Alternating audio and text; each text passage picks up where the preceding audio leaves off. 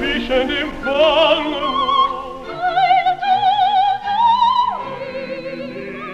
entschwebt dem Tag.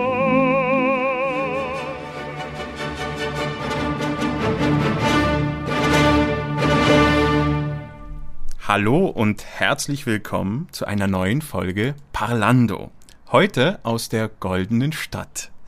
Ich bin im wunderschönen Prag und habe die Ehre, einer der ganz großen Sängerinnen des Landes zu treffen.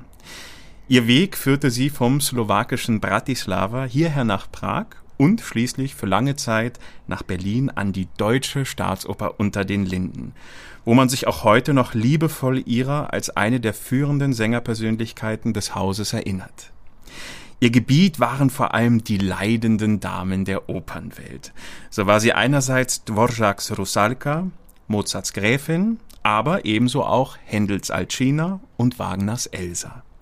Unzählige Plattenaufnahmen zeugen von ihrer künstlerischen Vielfalt und lassen eine zeitlos schöne Stimme mit der sogenannten slawischen Träne hören.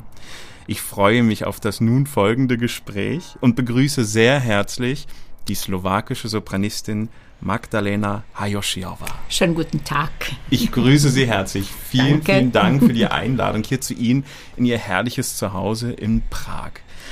Gebürtige Slowakin, wohnhaft in Tschechien, künstlerische Heimat unter anderem in Deutschland. Wo sind Sie wirklich und so richtig zu Hause?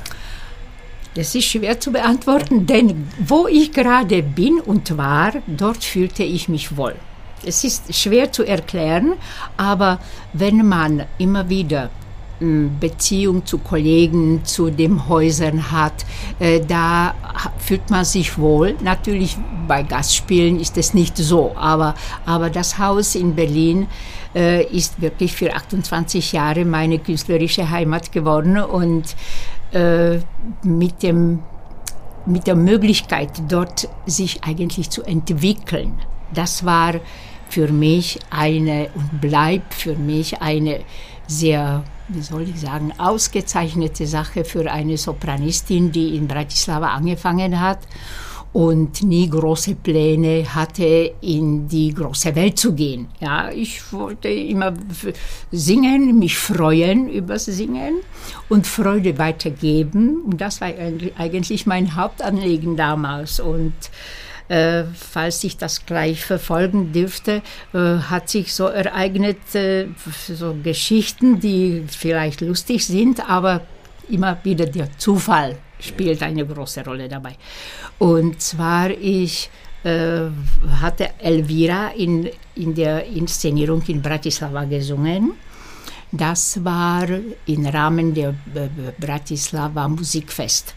Und äh, Professor Pischner, der damalige Intendant der Staatsoper, ist dabei gewesen zu einem anderen Anlass, und zwar parallel läuft dort, lief dort ein Wettbewerb, Instrumentalwettbewerb, und er war Mitglied der Jury. Und am Abend ging er ins Theater. Und äh, weil er damals zweite Elvira für Gastspiel für Japan suchte, äh, hat er mich dann hinterher angesprochen und gefragt hat, ob ich bereit wäre, die Elvira in die italienische Sprache umzulernen, weil damals war die slowakische Inszenierung, also die, die, Inszen die Inszenierung in, in der slowakischen Sprache. Und äh, da bekam ich noch, einmal, noch eine, äh, eine Vorstellung in Berlin bevor die Staatsoper in, nach Japan fuhr. Und ich bin tatsächlich als zweite Elvira. Und dort hatte sich wieder so was Lustiges ereignet, und zwar beide Damen, die Donna Anna gesungen haben, haben sollten, äh, Frau Tomova, Sinto und auch die Celestina Casapietra, wurden krank. Und Frau Schubert, die damalige Chefin des Betriebsbüros, hat mich äh, gefragt, ob ich nicht äh, die, die Donna Anna singen könnte. Und naja, da dachte ich, Donnerwetter, was weiß ich. Haben Sie die schon gesungen, oder? Nein, nie, nie, nie, nie, nie, zum allerersten Mal. Und dann äh, habe ich gesagt, äh, besser eine sch schlechte Donna Anna als keine, weil das war in Osaka Ja. und zwei Tage hatten wir Zeit. Okay, ja. Trotzdem, ja. Äh, und da habe ich überlegt, weil das ist dann immer so, natürlich man hört mit. Also ich habe die, die, die, die, die Arien von Anna immer slowakisch gehört. Ja. Nie gesungen, aber gehört, mitgehört, ja. Und dann habe ich gesagt, wenn Sie damit einverstanden sind, dass ich das, was ich weiß, slowakisch singe und der Rest italienisch, ja, als, als Elvira, die Ensembles, ja. Na, natürlich, die waren sofort einverstanden, hauptsächlich, dass die Vorstellung stattfindet, weil das war in Osaka und diese große Häuser, 4000 4000 oder 5000 Zuschauer, wenn sie die Vorstellung äh, streichen müssten, das wäre, wir- ja.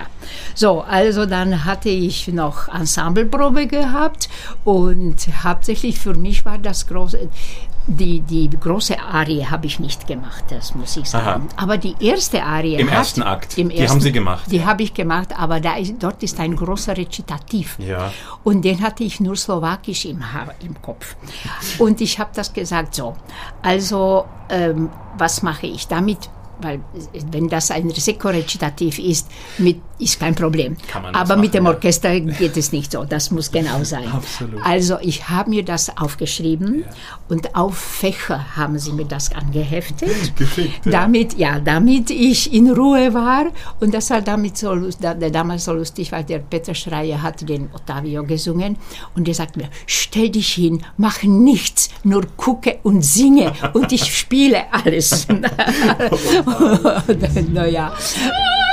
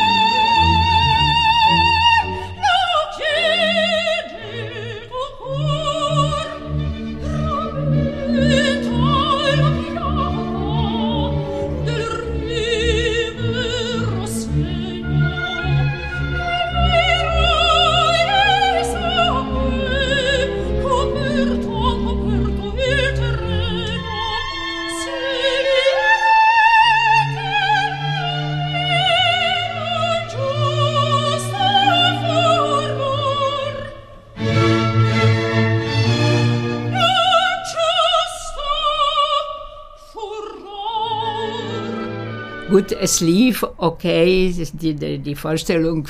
Aber Sie haben einfach mal eine Rolle in zwei Tagen gelernt? Ich meine, heutzutage schaffen manche Studenten nicht mal eine Arie in einer Woche vorzubereiten. Aber stellen Sie sich vor, ich hatte das alles im Ohr gehabt. Naja, aber ist auch nicht selbstverständlich, auch wenn Sie sagen, nur auf Slowakisch. Aber auch den slowakischen Text äh, verinnerlicht zu haben, obwohl man es nie selbst gesungen hat, ist auch eine Leistung. Naja, also da muss man schnell sein halt. Ja, und das waren Sie offensichtlich.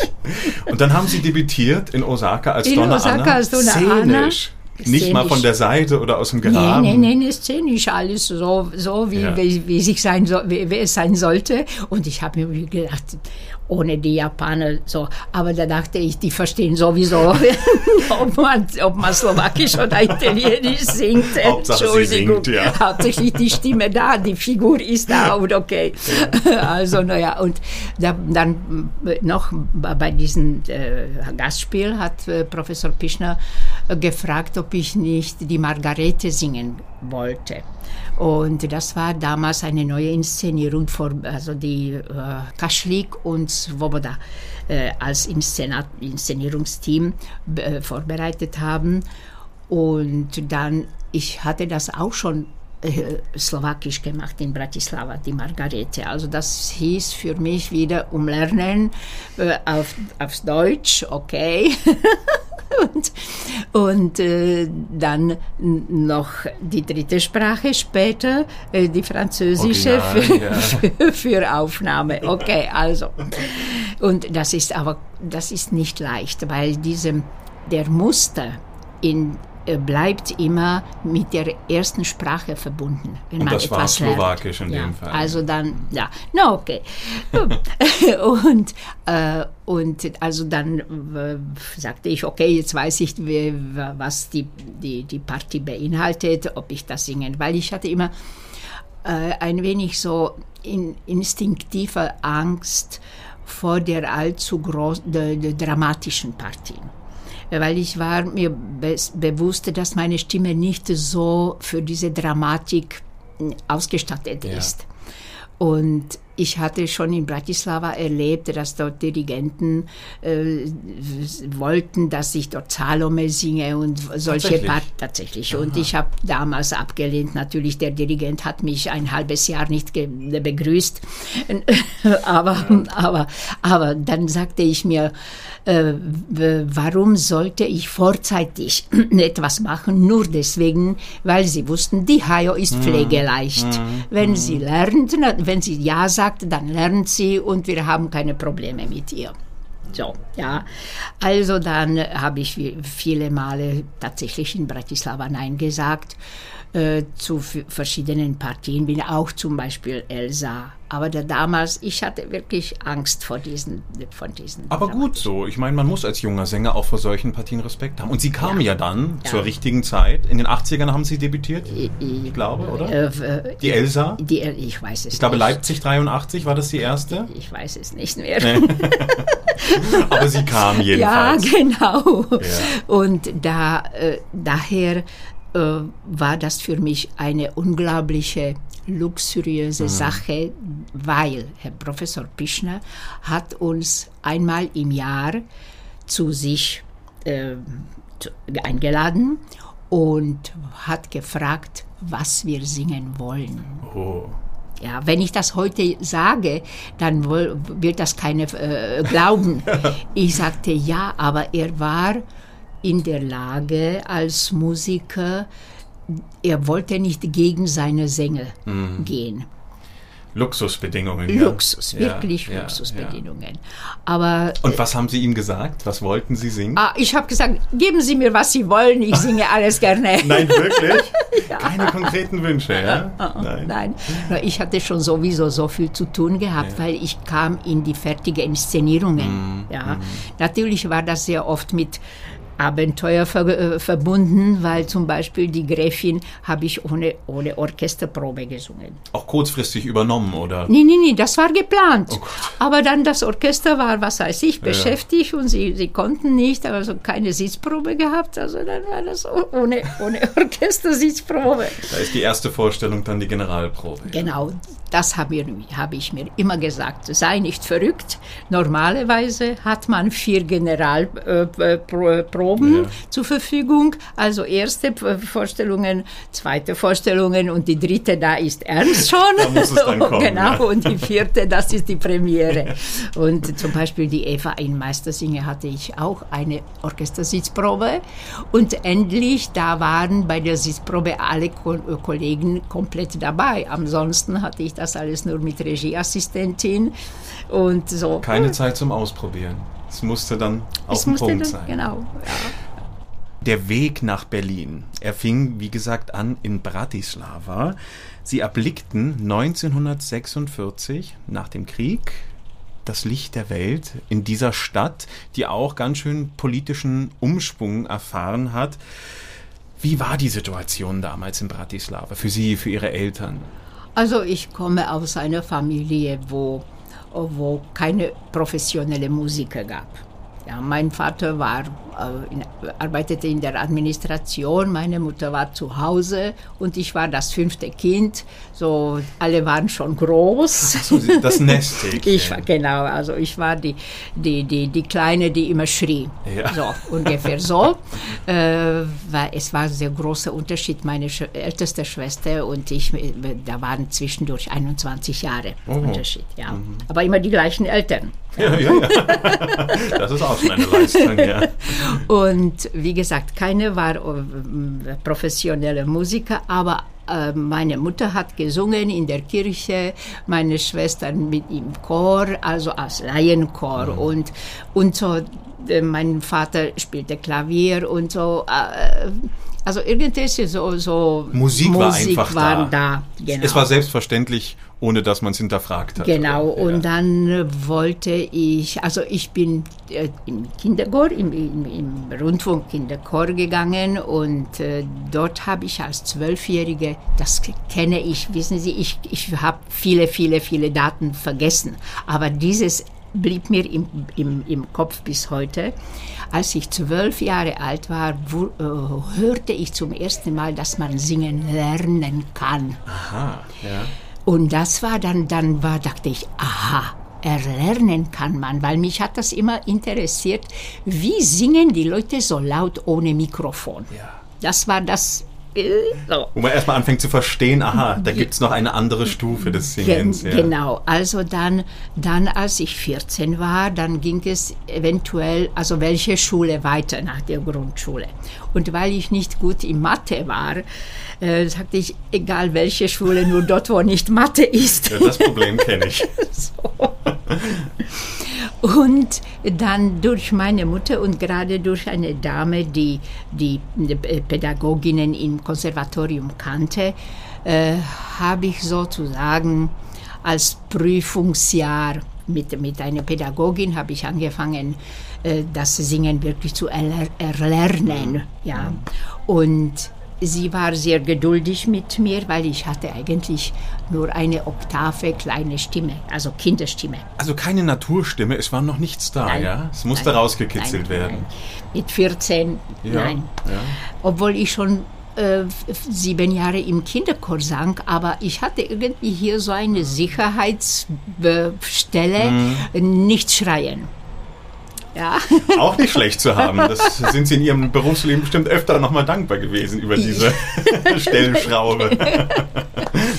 und äh, das heißt also, ich fing an, wirklich alles mit dem Atem und so weiter, mit kleinen Übungen, äh, technische.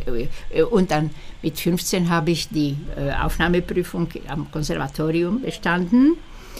Und äh, dann mit dieser relativ kleinen Stimme immer noch, weil die, durch das ein Jahr ist, wir wissen, was, wie lange es dauert. Ja, so.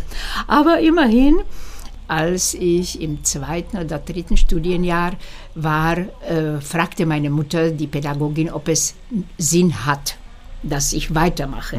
Ja. Und sie sagte damals, die Stimme ist noch scharf, aber sie entwickelt sich und es wird eine Stimme, die übers Orchester geht.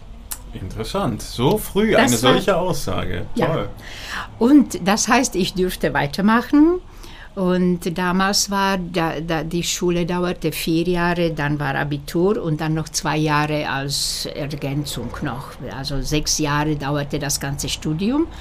Und ich endete dieses sechstes Jahr als die beste Studentin des Jahres. Also, So kann es gehen. aber Also die Fortschritte kamen dann. kamen so, aber mir, mir hat das wirklich, mich hat das interessiert, diese, diese, äh, die, was muss man machen, was tut man, gerade was nicht zu sehen ist, ja, so.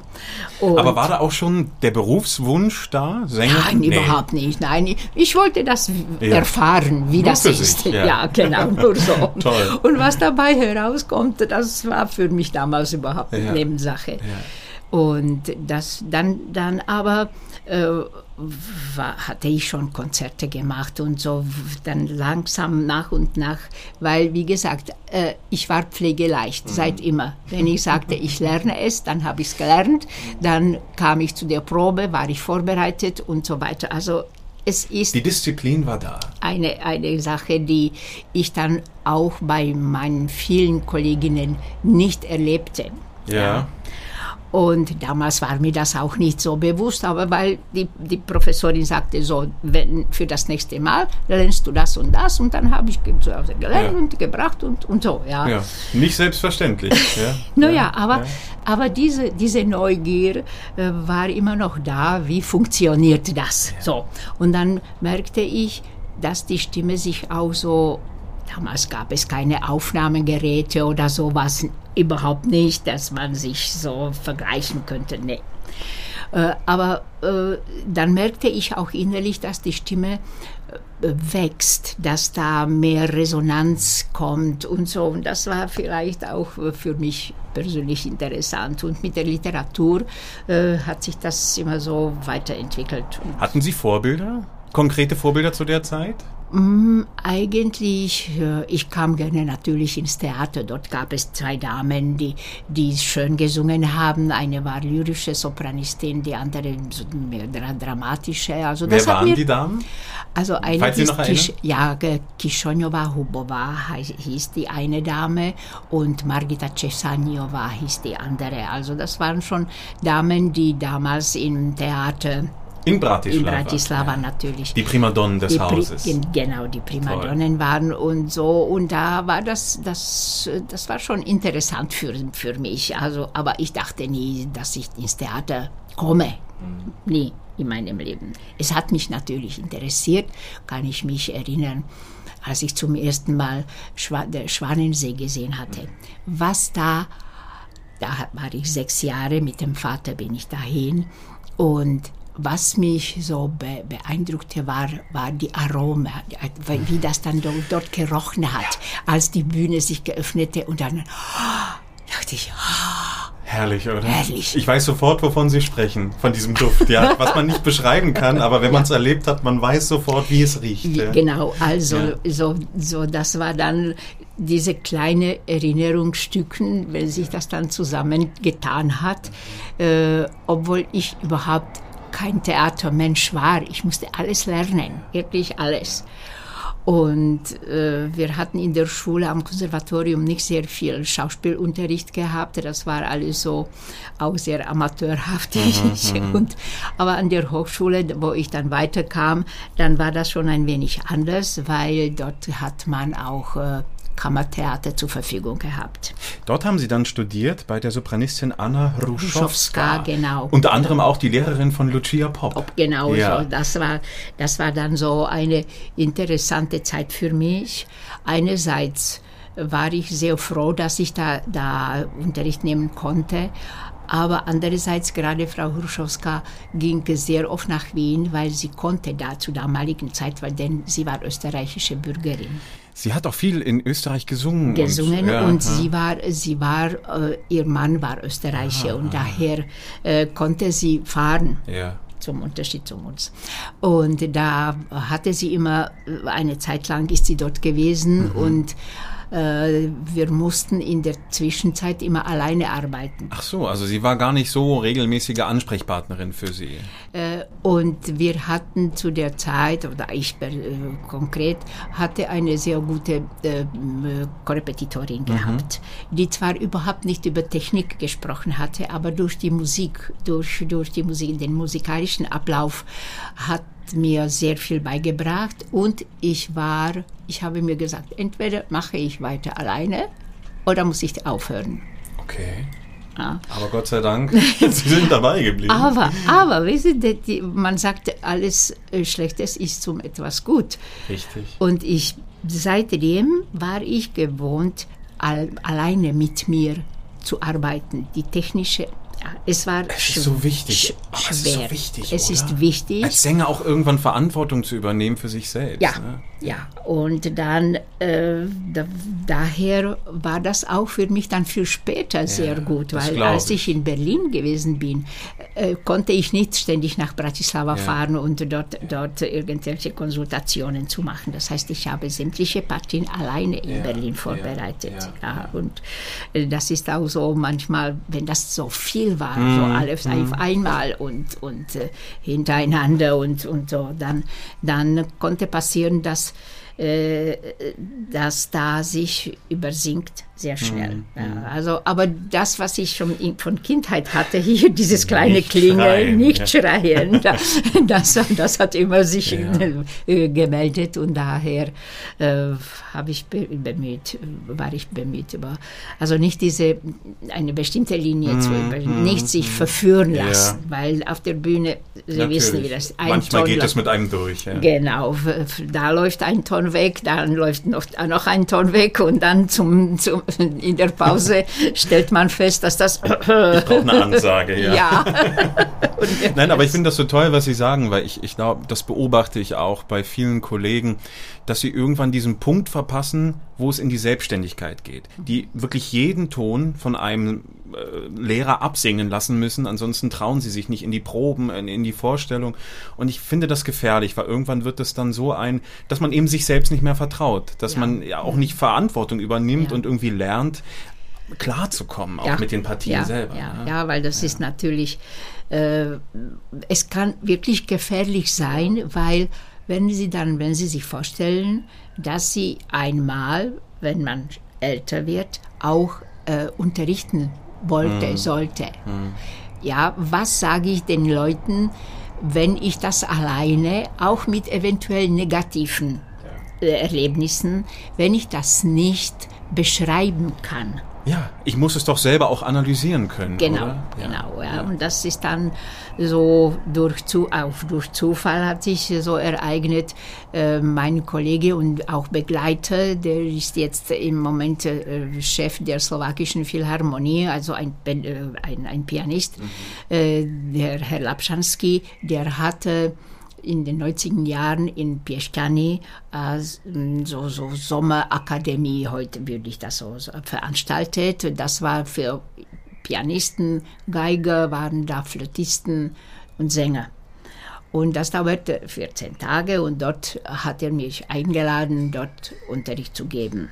Da dachte ich, Donnerwetter, wow, ich werde sehen. Das war zum ersten mein erster Versuch. Wann war das? 1900 vielleicht, äh, also kurz vor der Wende. Aha. Kurz vor der Wende. Und äh, es, es fand zehnmal statt im Sommer, zwei Wochen lang. Und es haben sich unzählige Sänger dort gemeldet und ich hatte zwei Wochen Zeit, mit den Leuten zu arbeiten. Und das war für mich eine sehr gute Schule, denn ich lernte sehr schnell die Diagnose zu machen, ja, die Leute zu hören. Und jetzt dachte ich, was höre ich als Richtige, was höre ich als Falsches. Ja, Ja. Und jetzt, wie soll ich das den Leuten erklären, was sie ändern sollten? Für, für zwei Wochen kann man keine Wunder Mhm. Richtig. machen. Ja, nur eventuell aufmerksam machen, pass auf, das und ja. genau das und so. Aber es war schon interessant, weil sie kamen auch wieder wiederholt, ja, die, die, diese Adepten. Also das Mhm, waren fast, fast Leute, die Ge- Gesang studiert haben an Konservatorien. Ja. Ja. Und es war schon interessant dann für meine weitere Entwicklung als Pädagogin, Ja. weil das äh, durch die Wende kam auch hier äh, in Prag an der Hochschule zu großen Änderungen und eigentlich durch die, die Ereignisse in Berlin war ich froh, dass ich ein Ersatz für Ja. die Gesangstätigkeit oder Sängertätigkeit hier gefunden habe. Und noch dazu, Herr Reh hat einmal angerufen und gefragt, ob ich auch nicht in der äh, Hans Eisler unterrichten möchte. also es hat sich das alles so wieder ereignet. Da ist es wieder, alles hat seinen Sinn. Nichts Genau. passiert umsonst. Nee, ne? nee, Gott sei Dank. nee. Also so, so habe ich auch dann bis zum fünf, meinem 65. Äh, habe ich in, in Berlin auch Unterricht gegeben. Also es ist schon so. so. Und hier unterrichte ich weiter. Ja, obwohl, Sie sind aktiv. ja. obwohl, obwohl ich schon vor Jahren sagte, ich möchte keine neuen Studenten haben, aber es melden sich immer neue, neue, neue und sagen, Und "Oh, überreden Sie. Genau, genau. Also dann habe ich gesagt, "No, was soll ich zu Hause sitzen und da mit Dränchen, also der, der, also der, nee, dann, also, Einmal Musik, immer Musik. Ja. das ist schon. Aber haben Sie selbst nochmal Unterricht genommen dann später? Oder kamen Sie wirklich mit Ihrem Rüstzeug durch Ja. den Beruf? Ja, ja. So, Toll. Ich habe äh, sogar, das muss ich auch so mit Stolz sagen, dass ich äh, durch die ganze Zeit äh, der, der Sängertätigkeit nicht einmal bei, bei dem Arzt gewesen bin. Ich Das wäre meine nächste Frage. Eine Stimmkrise hat Sie nie ereilt, ja? Sind Nein. Sie drum herum Nein. gekommen? Ja. Ja. Toll. Ja, weil das war da gerade diese Möglichkeit, die äh, Professor Pischner uns gegeben hat. Ja, weil wenn er mir ganz bestimmt, wenn er mir damals etwas vorgeschlagen hätte, was das für mich wieder dieses Klingelchen hier sich, also da sagte ich, würde ich sagen, bitte noch nicht. Er würde das akzeptieren.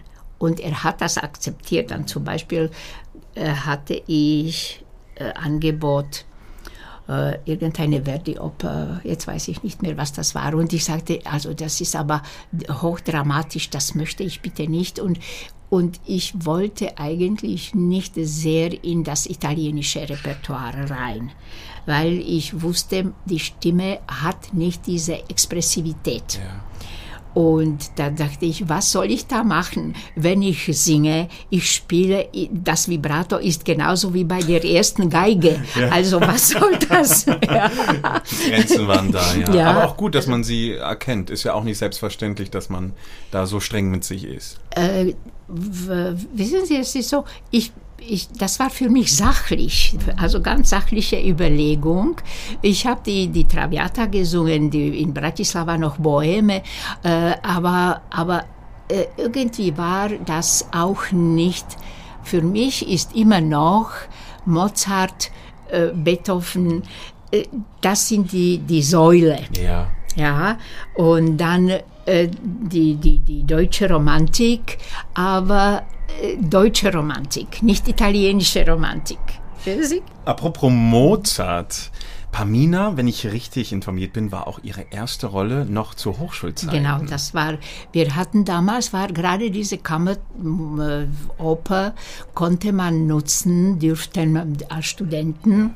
Und das war damals dann so, dass man im Opernstudio durch das ganze Jahr eine Oper studierte und dann zum Schluss, also in Juno, mhm. hat man das dann aufgeführt. Und ich habe schon im zweiten Studienjahr eine Barockoper gemacht. Das war so eine Oh, oh, ich weiß nicht, wie das hieß damals. Also das war so eine, eine Unbekannte, oder? Bekannte, ja, unbekannte. Ja. Barockoper. Und dann im dritten Studienjahr kam die Zauberflöte. Und das war eigentlich schon meine Absolventenarbeit.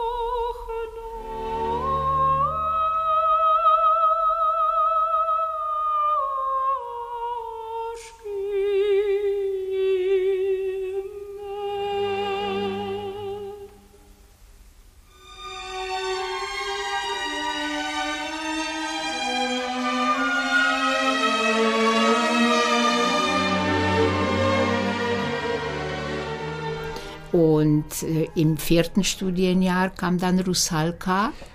Das finde ich so beachtlich, weil eigentlich Rusalka für mich Ja. ist doch eine Partie mit ganz schön dramatischen Ja, Ausmaßen. na klar. Aber Sehe ich richtig, das war, na klar, das, da haben Sie völlig recht. Aber diese äh, Hauptpartie war für meine Kollegin, best Kollegin bestimmt. Sie wurde dann aber krank oder hat sie das nervlich nicht ertragen. Ich weiß es nicht. Sie hat abgesagt.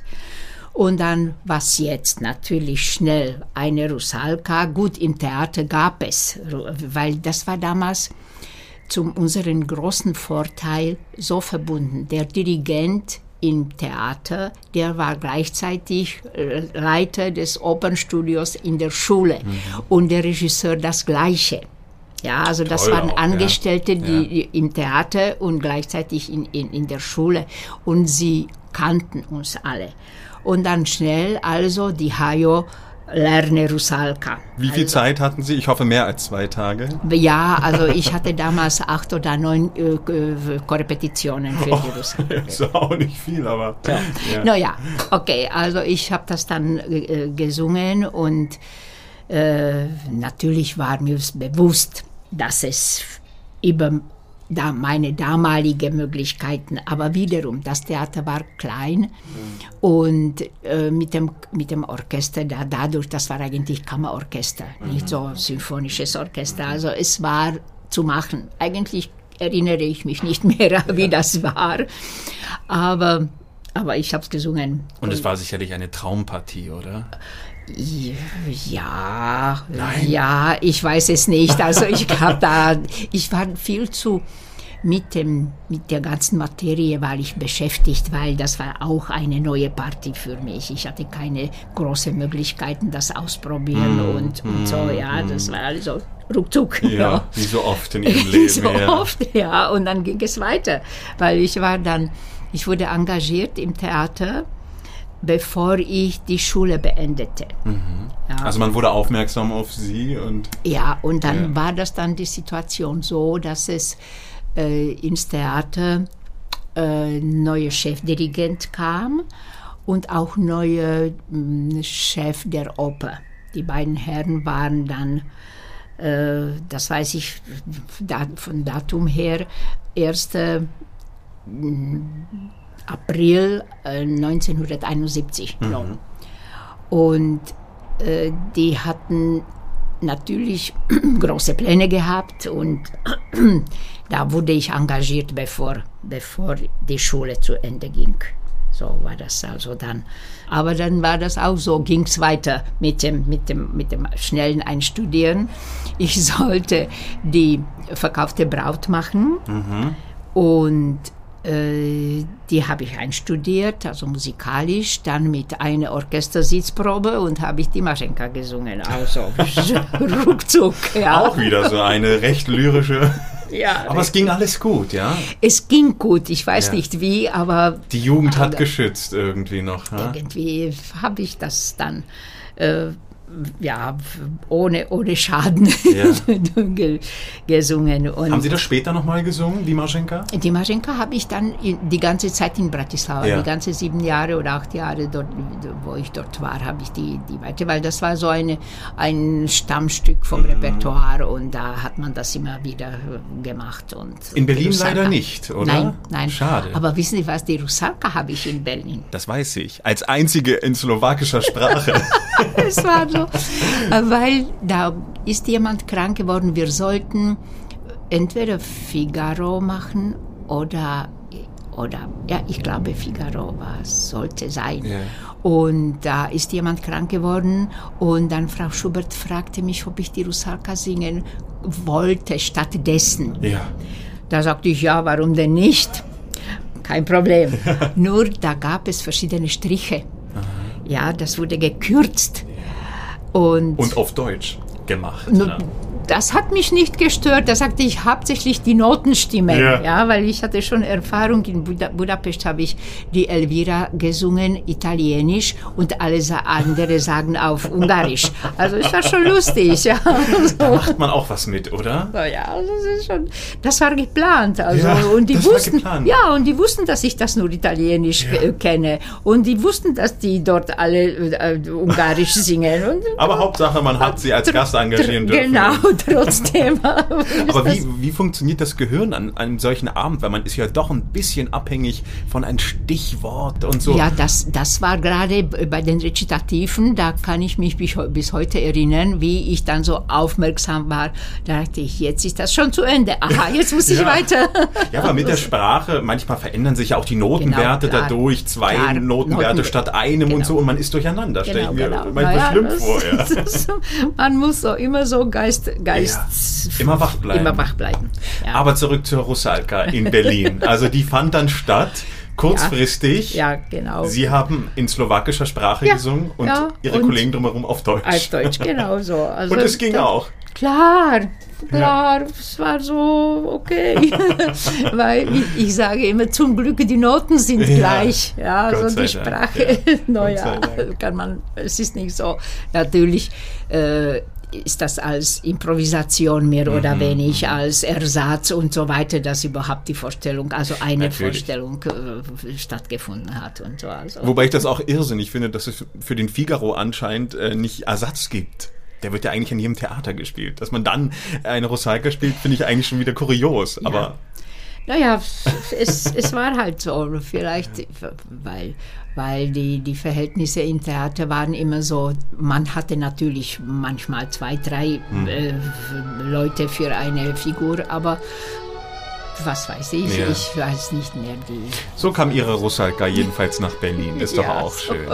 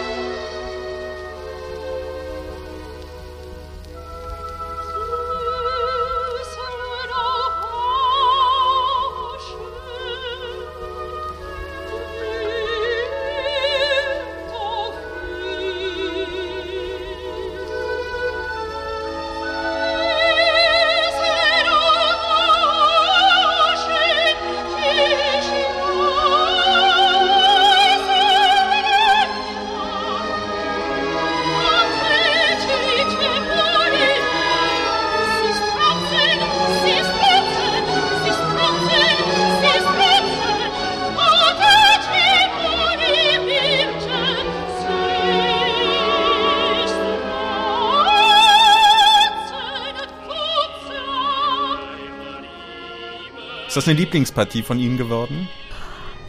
Ja, ja, ich habe die 25 Jahre lang gesungen Wo war die letzte? War das die in Pilsen? in Pilsen. Ja. Ja, also da, 95, ja. ja, Ja. genau so. ja. Naja, es ist schon. Es ist eine meiner absoluten Lieblingsopern, deswegen frage ich so konkret, Ja, weil für mich ist ja. das immer ein Grund, nach Prag zu fahren, Zu fahren. um eine tschechische Rusalka zu hören. naja, es ist schon eine so Spezialität, äh, Ja. weil die, das, was man äh, bei anderen Orchestern einstudieren müsste, dort ist das die Tradition. Ja, das. Mhm. Aber es ist so ein Unterschied, das denkt man nicht. Wenn man eine Rusalka in Deutschland hört, ist es schön. Hört man sie in Prag, kommen die Tränen. Tatsächlich. Bei mir ja. Ja. Vor allem der Vergleich. Ich habe am Abend davor in Prag eine AIDA gehört Ja. und habe mich noch geärgert über das Orchester. Dachte, mein Gott, wie schlampig und unsauber. Am nächsten Tag Rusalka und die spielen, dass ich wirklich, ich war ein einziger aufgelöster Haufen. Ja, es war herrlich. Man kann das nicht beschreiben, aber wie. Ja, Sie sagen, eine Tradition, die man nicht lehren kann Ja. und einem anderen Orchester vielleicht auch nicht beibringen, sondern die einfach ja, da da, ist, Ja. genau, das, das ist so und na, das macht die Tradition, das Ja. ist halt bei, also in allen Ländern. Mhm. Äh, jedes Land hat sowas Ja. Spezielles, wo man durch die Tradition das, äh, das ist so wie die neunte Beetho- Beethoven. Hm, richtig, ja, Ja. absolut. Aber da war ich sehr verärgert bei einem Konzert hier in der Tschechischen Philharmonie. Da dachte ich, wow, das kann doch nicht wahr sein. Haben Sie die auseinandergenommen, ja? Ja, da saß ich im Zuschauerraum und sagte, äh, ja, weil man hat das schon Mit der Staatskapelle Jahre im Ohr dann und, ne? und die- durch die viele äh, Reprisen, die, die ich da absolvierte, da hat man so eine bestimmte Vorstellung, wie es klingt oder wie es Natürlich, klingen ja. sollte. Ja. Und ja, wenn das dann nicht so stimmt, dann ich ärgere mich. Das verstehe ich. Und die Russalka war dann auch ihre allererste Oper, ich glaube, in Prag. Am Nationaltheater. Also, ja, ne? also weil ich war hier äh, nie im, als ich, ich, ich war hier nur Gast. Ja. ja. Und äh, die, ich glaube ja, das war die Rusalka und ich Mhm. habe ja oft die, die Rusalka hier ge, ge, gesungen und dann noch die, äh, die Donna Anna auch Ja. sehr oft. Und aber davor, das war, oh Gott, äh, 76, ja, das, das weiß ich, weil meine Tochter war damals vier. Und man hat hier die Zauberflöte gemacht im, im äh, Thiel-Theater. Mhm. Das ist das Ständetheater? Das ist das Ständetheater, ja, genau. genau. Mhm. Und das hat der, der Kaschlik inszeniert auf eine lustige Weise. Äh, Und dort hatte ich die Pamina auch gesungen, auch Tschechisch. Ja. Also zuerst mal Slowakisch, dann Tschechisch und dann die, die dritte Sprache Pamina. Dann irgendwann Deutsch. original. Aber Tschechisch, Slowakisch, sind die Unterschiede sehr groß? Äh, jein. Mhm. Äh, manchmal, hauptsächlich wenn das dann Versen sind, Mhm. ja, dann nutzt man auch Worte, die normalerweise nicht so Ja, verstehe. alltäglich sind. Hauptsache aber- für den Reim dann. Ja, genau. Also, oh ja, so. Das hatte seine Tücken, ja. Man, man muss schon, sich schon umstellen. Und es, aber ja, wenn man will, dann geht es dann. So. Nach Bratislava und dieser, ich sag mal, doch harten Schulzeit mit den ganzen Partien, wir haben darüber gesprochen, Herr Peschner hat sie dann Ja. direkt engagiert. Und dann stand irgendwann diese Margarete an Ja. im Faust. Und auch da wieder, wie der Zufall es wollte, sie waren geplante B-Besetzung und haben dann beide Premieren gesungen. Naja, weil das war, ich weiß nicht warum. Die Celestina ist äh, eine liebe Kollegin gewesen, ein wenig so auf italienische Art. Und äh, ich weiß nicht, sie, sie hatte so eine komische Ausrede damals gehabt. Sie sagte, sie, sie sagte einmal, ach, mir liegt das die deutsche Sprache nicht so für dieses Stück. Aber für die Platte hat es dann gereicht. Und dadurch ist sie, hat, die, hat sie die Partie nie gesungen. Eigentlich auch keine Proben, also oder Endproben. Das habe ich alles gemacht alleine. Alle waren doppelt besetzt, nur ich war alleine. Hm. Auch mutig, ja. Naja, es ist laut. Äh, So durch den Betrieb ist das so, so entstanden. Und, und die Margarete war da äh, auch so eine kuriose Inszenierung. Der Kaschlik hat das so ein, ein wenig, äh, das war so wie ein das Ganze, sie wurde dann enthauptet und ja, so, da war Guillotine Ja, auf, der, auf der Bühne, genau. Und also es war schon so ein wenig, naja, ich hatte eine Nähmaschine zum Beispiel gehabt. Ach so, ja. Statt Spinnrad hatte ich Nähmaschine.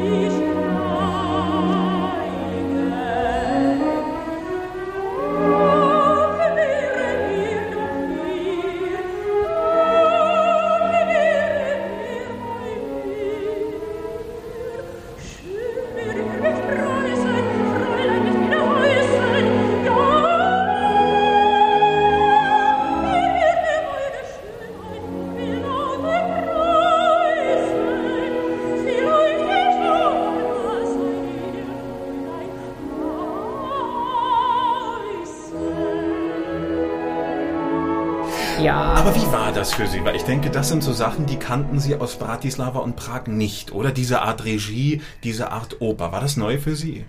Ja, natürlich. Also ich, hab, ich fand das interessant, Doch, weil ja, weil, weil der, der Kaschlik hatte, der war natürlich schon damals sehr, sehr berühmter Mensch und mit dem Svoboda, mit dem, mit dem äh, Bühnenbildner, das waren so Leute, die durch die ganze Welt äh, gegangen sind und überall äh, durch Laterna Magica, das war damals diese große Schrei und so, äh, die wurden bekannt und da der, ah, noch dazu der Kaschlik war, war hatte seine äh, hatte eine sehr große Sprach also er hatte erzählt über äh, Entstehung der Oper hier in Prag nach dem Krieg.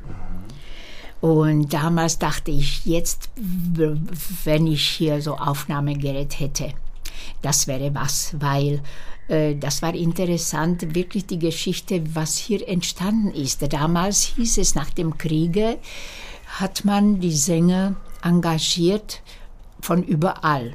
Und dann nennt man das, diese Oper, das war die Oper des 5. Mai, so hieß es. Und da war, war er dabei, die, die, die Sänger von überall äh, zu engagieren, hauptsächlich, au- hauptsächlich aus Jugoslawien. Da kamen viele Leute hierher, weil das war eine neue Video Ideologie, wenn ich das so sage, äh, weil der Kaschlik wollte immer die Oper, Inszenierungen so machen, dass das wirklich als Gesamtkunst dabei rauskommt. ja. Das heißt mit dem Ballett, mit dem Film, mit das, was sie eigentlich bei dem Laterna Magica gemacht haben. Ja, weil das ist alles verbunden äh, durch große Details und dann parallel aber laufen andere Bilder auf der, auf der Bühne und das ist alles so insgesamt sehr, sehr in sich äh, passende und interessante. Und das auf irgendeine Weise wollte er das auch über die oder in der Oper implantiert. Deswegen brauchte er Leute, die, die unvoreingenommen sind. Und das ging auch? Also dieses Konzept ging auch eine, mit Oper? eine Zeit lang, aber dann kam 48 und dann war das wieder alles anders.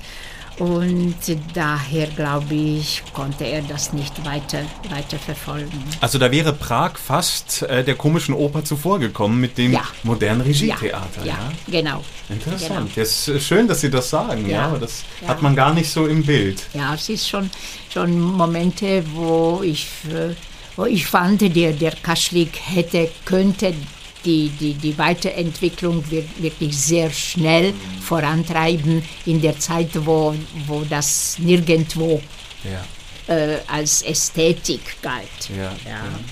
Auf jeden Fall, diese Margarete wurde ein großer persönlicher Erfolg.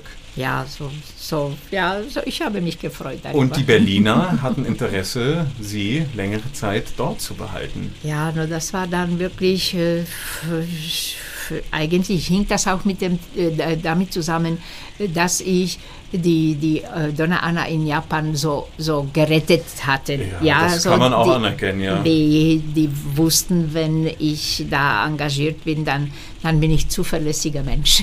Das will ich meinen. naja, es ist so. Apropos Donna Anna. Der Don Giovanni müsste eine ihrer meistgesungensten Opern sein. Das was stimmt. unter anderem auch daran liegt, dass sie eben, wie schon gesagt, beide Rollen gesungen haben. Ja. Donna Anna und Donna Elvira. Ich nehme an, die Zerlina haben sie ausgelassen oder gab es Ja. die auch Nee, schon? nee, nee, die gab es nee. nicht. Ja. Nee. Don Giovanni haben sie, also jedenfalls bis zum Jahr 1989, in 13 verschiedenen Produktionen weltweit gesungen. Hinzu kommen natürlich auch noch Konzerte Ja, und äh, Rundfunk. ja, und ja. unter anderem haben sie die Donna Anna auch zum 200-jährigen Jubiläum der Oper hier in Prag. In Prag. ja. Das war gesungen. konzertant. Das war interessant, weil es hat dirigiert äh, Herr Václav Neumann. Und ja, Es war eine recht internationale Besetzung. genau, Barry genau, Barry war- und, Ja. und ich weiß nicht mehr, wer alle. Also es war schon interessant. Lief kürzlich im Radio. ja, Ja. Ah, die haben das aufgenommen. Ja, ja. Wussten Sie Oh, nicht? Nö. Aha, Genau, Sonja Gazarian. Gazarian, genau. War denn der? Brendel. Brendel. Brendel, ja, ja. ja, genau. Aha, ja, Ja. Wir, weil wir trafen uns immer wieder Ja. äh, überall bei, den- bei, den, bei den Gastspielen. Naja. Und auf jeden Fall nach dieser zweiten Arie Donna Anna ist ein Jubelsturm losgebrochen. Sie wurden gefeiert. Tatsächlich. Naja, schön, Nein, das war- freut mich. Es war auch gut. Das soll jetzt nicht so klingen, als wäre es nicht gerechtfertigt, Nee, aber nee, nee. nein, es war, hat einfach auch gezeigt, äh, dass sie eine Sängerin sind, die das Publikum wirklich liebt. Da, dass sich da Mhm. irgendwas überträgt. Das, wie, wie war da Ihr Verhältnis mit dem Publikum? Ach, wissen Sie was? Äh, ich war eigentlich, wenn ich das so jetzt sage, äh, in dem Sinne egoistisch. Ich habe mich immer gefreut, wenn ich den Leuten Freude bereiten kann.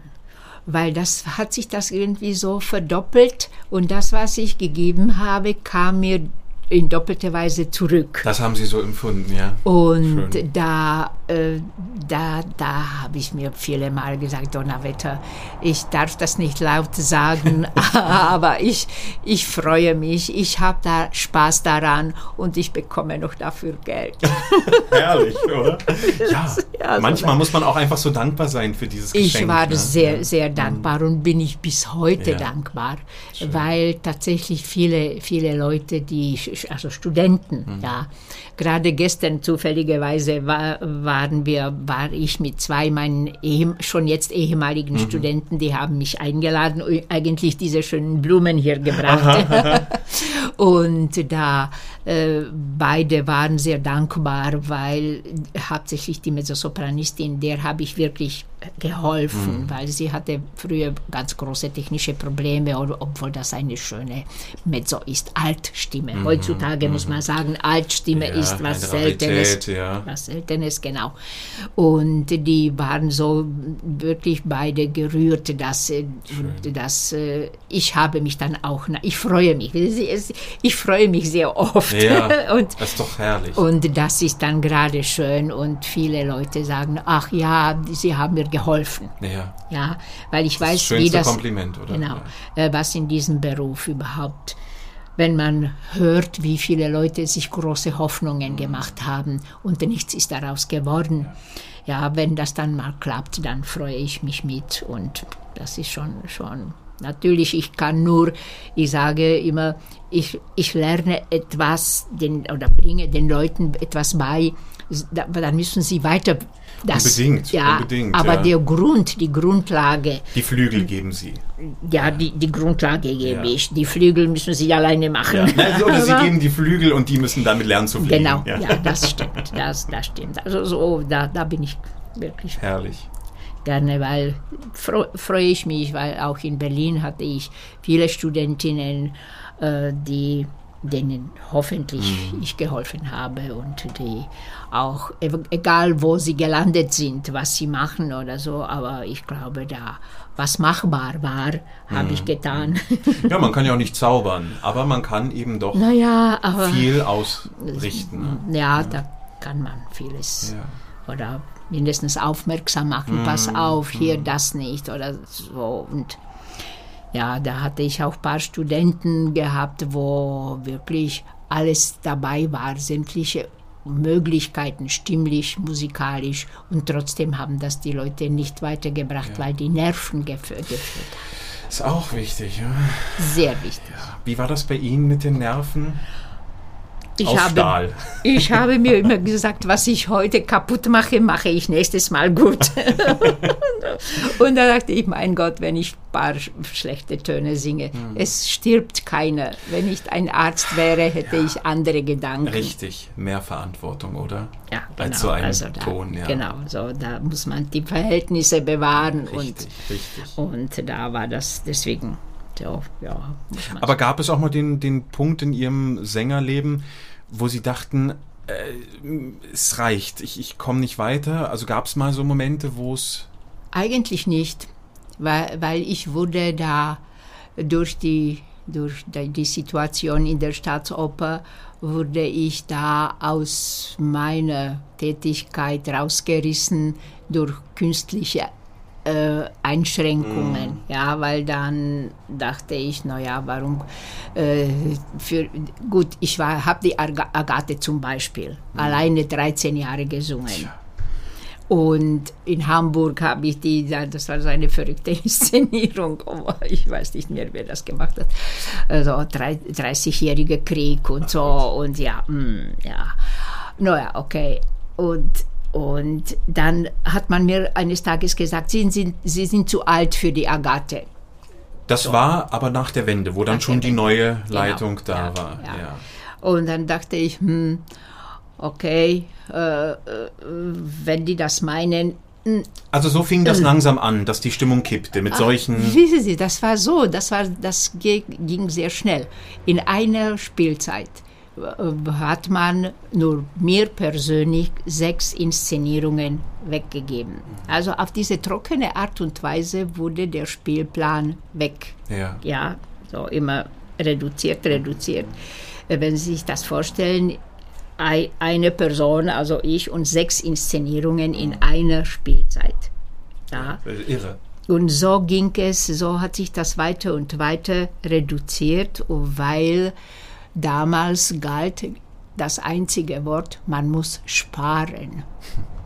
Und sie haben gespart, so auf diese Art und Weise, dass man äh, die, die Anzahl von, von, von Leuten, die beschäftigt waren in, in der Staatsoper, reduziert. Und dann ging so. die große Kündigungswelle los. Genau, ja. genau.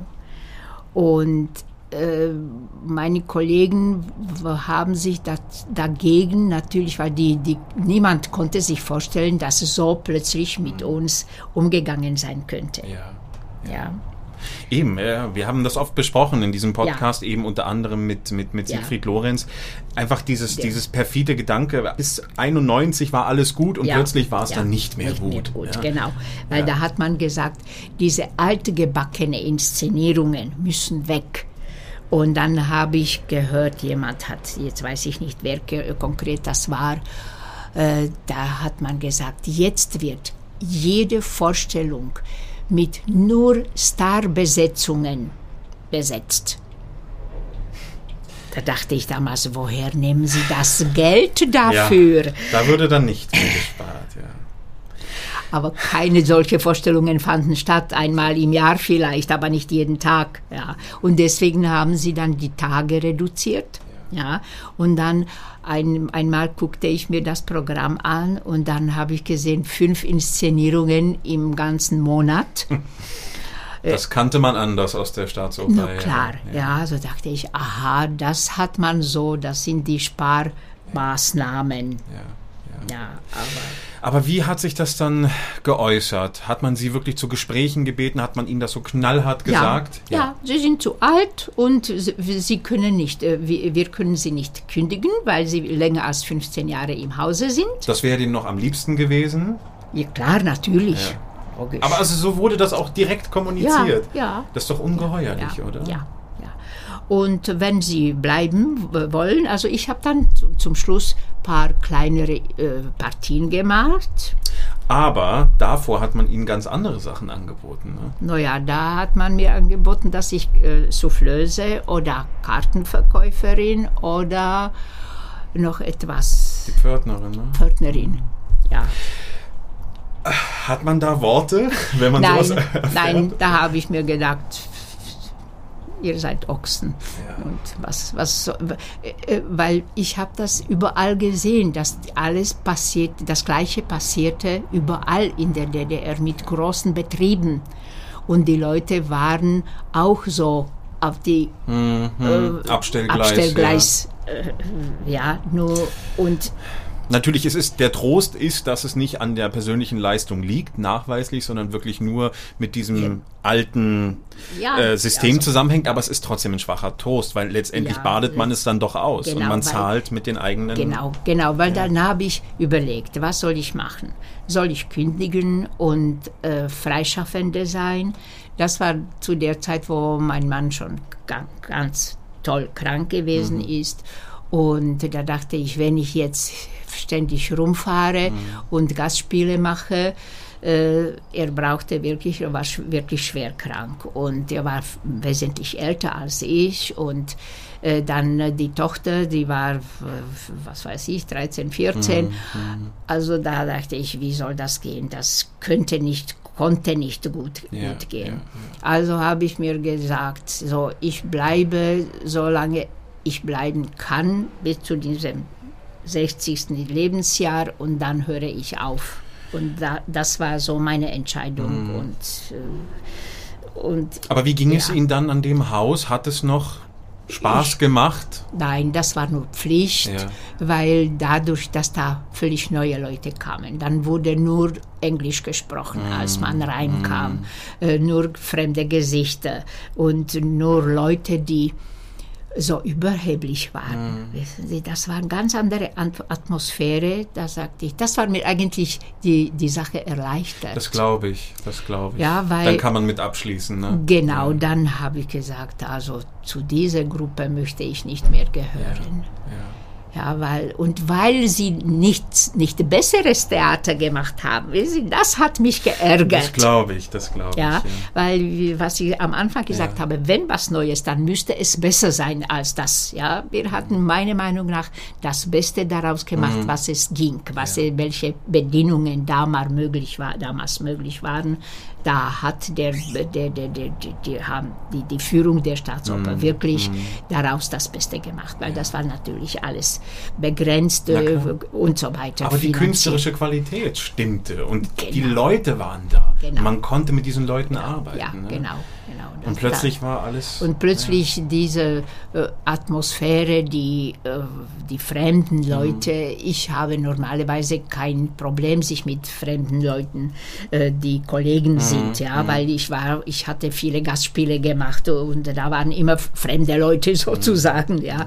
Aber das war eine andere Atmosphäre und da, das hat mich dann lange Zeit, war ich traurig darüber. glaube ich. Was war Ihre letzte Vorstellung unter den Linden? Ich glaube, das war in Macbeth die, die Tante dort. Ich weiß nicht. Die Kam- die- Kammerfrau. Ja, genau. Ja. ja, so, Damit haben Sie war- sich dann vom Berliner Publikum verabschiedet. Naja, das, das war so. Man hat immer im Ensemble gesungen, das war so eine, eine Inszenierung, Ja. die eher auch so, meine Meinung nach, nicht sehr Ich habe sie auch noch gesehen. Ja. Leider ni- äh, nicht mit Ihnen, aber Ja. äh, ich kenne die Inszenierung. Alles so äh, Ameisen, Ja, genau, Insekten. Ne? genau, Ja, ja. Insekten, ja. Ja, ja. ja. Naja. Aber das Doch. Berliner Publikum, wie hat das damals reagiert auf diese Ungerechtigkeit? Haben Sie da ein bisschen äh, Feedback bekommen? Habe ich leider, mm, mm, Nee. nein, überhaupt kein, kein, nicht, nicht. Äh, Weil Sie hatten ja Ihre, ich sage mal Fans, das klingt immer so blöd, aber Ja. Sie hatten Ihr Publikum. Ja, das, aber da, da hat sich das immer so ereignet nach den Vorstellungen, wo ich Autogramme gegeben habe, wo die Leute dann was Nettes gesagt hatten und mir vielleicht Kärtchen oder Kärtchen geschrieben haben. Und, und da große Gespräche oder sowas führte ich nie. Das Ja. war damals nicht so wie, wie heute, dass man nach der Vorstellung noch große Sich zelebrieren lässt. Genau. äh, äh, und das, also ich habe immer gedacht, so, ich habe meine Arbeit getan und jetzt ist gut so. naja, also man, man hat natürlich, das war eine, wenn ich das so sage, ich hatte keine Zeit für mich da Ja. zurücklehnen und so, weil das war alles so Tage äh, und da, wenn ich das nur so sage, in einem Jahr, das war aber das Höchste, in einem Jahr habe ich fünf Inszenierungen gemacht, wo die kleinste die Michaela war, die kleinste Partie. Da war Arabella, Capriccio und noch und Don weiß nicht, wahrscheinlich, So, ja. Also das war in einem Jahr. Das heißt, ich lie- lief ständig mit Klavierauszügen und mit den Texten und ich, ich lade den, den Kopf voll mit. Und Konzerte. Und Konzerte noch dazu natürlich. Also da war das noch nebenbei sozusagen. Ja. Also da war, äh, hatte man keine Zeit, sich irgendwie so zurücklehnen Mhm. oder sich beobachten und sich sagen, so Pläne da und dort. Es war so wit, wit, wit. schnell, schnell, schnell. So, das war die. Äh, und deswegen wo, habe, hatte ich eine, keine Lust, mir das anzuhören, weil ich dachte, ah, ich muss was anderes lernen und nicht das zu hören, das hören, was schon fertig in der ist. Vergangenheit aufhalten, ja. ja. Lustig. also, naja, das, das ist so sowieso äh, vielleicht eine, wenn ich das so sage, um die Geschehnisse zu bewältigen, diese bei der Wende, das war für mich eine Sache, die, wo ich froh war, dass, dass das so meine Natur ist, nicht nach hinten gucken, äh, weil ich habe beobachtet, wie gerade Sigi Lorenz und alle Kollegen, die betroffen waren, wie sie das schwer ertragen. Oh ja, bis heute. Ja, Ja. Ja, aber äh, zum Glück hatte ich die Möglichkeit, Unterricht zu geben und daher habe ich das auch vielleicht künstlich verdrängt. Ja, habe ich gesagt, es, ich kann damit nicht, nicht, ich kann das nicht ändern. Aber haben Sie Ihren Frieden damit gefunden? Natürlich tut es weh. Ja, weil wenn äh, mich, mir, mir tat es weh so, wenn ich sachlich bin und sage, wenn etwas Neues kommt und das besser ist als das Alte, bin ich damit einverstanden. Weil die Erneuerungen müssen kommen. Aber wenn das, was man beobachtet, wenn zuerst mal kamen die Leute, die keine Ahnung über Theater, über Oper hatten, und das ist schon eine für mich eine wirklich Beleidigung gewesen. Da dachte ich, so ein Mensch, der, der nicht weiß, was, was, was überhaupt Oper bedeutet. Und der ist jetzt plötzlich Chef. Und diese unterschiedlichen Meinungen, die da da, äh, und wir waren so da, dazwischen, weil wir DDR-Sänger waren. Nur deswegen, ja. Und deswegen passierte das der, der Staatsoper paar Straßen weiter, Straßen weiter, die, die, die deutsche Oper, sie hatte keine Probleme damit. Natürlich, ja. Ja. Ich möchte gern nochmal auf den Don Giovanni zu sprechen kommen. Die Donna Anna haben sie 18 Mal an der Staatsoper in Berlin gesungen, 26 Mal an der Deutschen Oper gastiert, 14 Mal an der Prager Oper. Im Vergleich dazu die Donna Elvira weniger, die war in Berlin nur fünfmal und in Prag, wenn ich richtig geschaut habe, ein einziges Mal. Nein, das musste mehr sein, weil das war eine neue Inszenierung damals, wo ich als Elvira, das war damals auch äh, äh, Kaschliks Inszenierung In Prag. in Prag. Ja. Ja, ja, ja. mehrmals, ja? Dann ist das ein Ich Fehler im glaube. Archiv. Ja. Weil da steht wirklich nur eine Vorstellung, danach sind sie Nee, nur noch nee, nee, mit der, mit der Anna bestimmt, ganz gelistet. bestimmt. Nee, nee, nee, nee, das war eine alte Inszenierung, Mhm. äh, die damals Kaschlik gemacht hat, die übrigens heute der, der heutigen sehr ähnlich ist, Mhm. weil das war so wie wie die Logen und äh, die, die ganze, der ganze Zuschauerraum weiter auf der Bühne Aha, weiterging. aha, aha, aha. Ja, das war so. so Stimmt, so. die heutige Inszenierung, Mhm, die ist ja, ähnlich, ja, ja, absolut. Na ja. Welche haben Sie lieber gesungen von den beiden? Äh, schwer zu sagen, weil das sind so zwei verschiedene Figuren. Mhm. Ich habe nur nicht gerne gehabt, wenn man aus der äh, Elvira eine verrückte hysterische Eine Furie. macht. Das, das ist natürlich liegt an der Grenze diese Partie, aber dann hat man sich unfreiwillig eine komische Alte Mhm, daraus machen. Und das, das fand ich nicht, ja, weil sie war eigentlich eine von den vielen betrogenen Frauen. Ja, Ja, ja. Und nur dadurch, dass sie Möglichkeit hatte, sich dagegen zu äußern, das war der einzige Unterschied vielleicht zwischen den äh, anderen, Mhm, die, die äh, diese Möglichkeit nicht hatten Ja, oder was. ja. Aber aber äh, natürlich ist das dann sehr nah, diese Enttäuschung. Mhm, ja, und diese ihre letzte noch, was sie da, l'ultima prova Ja. der Amor, Der ja, das, ja, genau. ja. Dass da äh, sie, sie noch kämpft, Mhm. um, äh, schon jetzt nicht nur um, um sich, sondern um den Giovanni kämpft. Ja, sie hat wirklich Angst ja, um ihn. Ja, genau. Also es ist schon, schon eigentlich eine großzügige Frau von diesem Sinne des. Das ist eine tolle ja, Frau. Eigentlich sehr selbstlos dann auch. ne? ja, genau.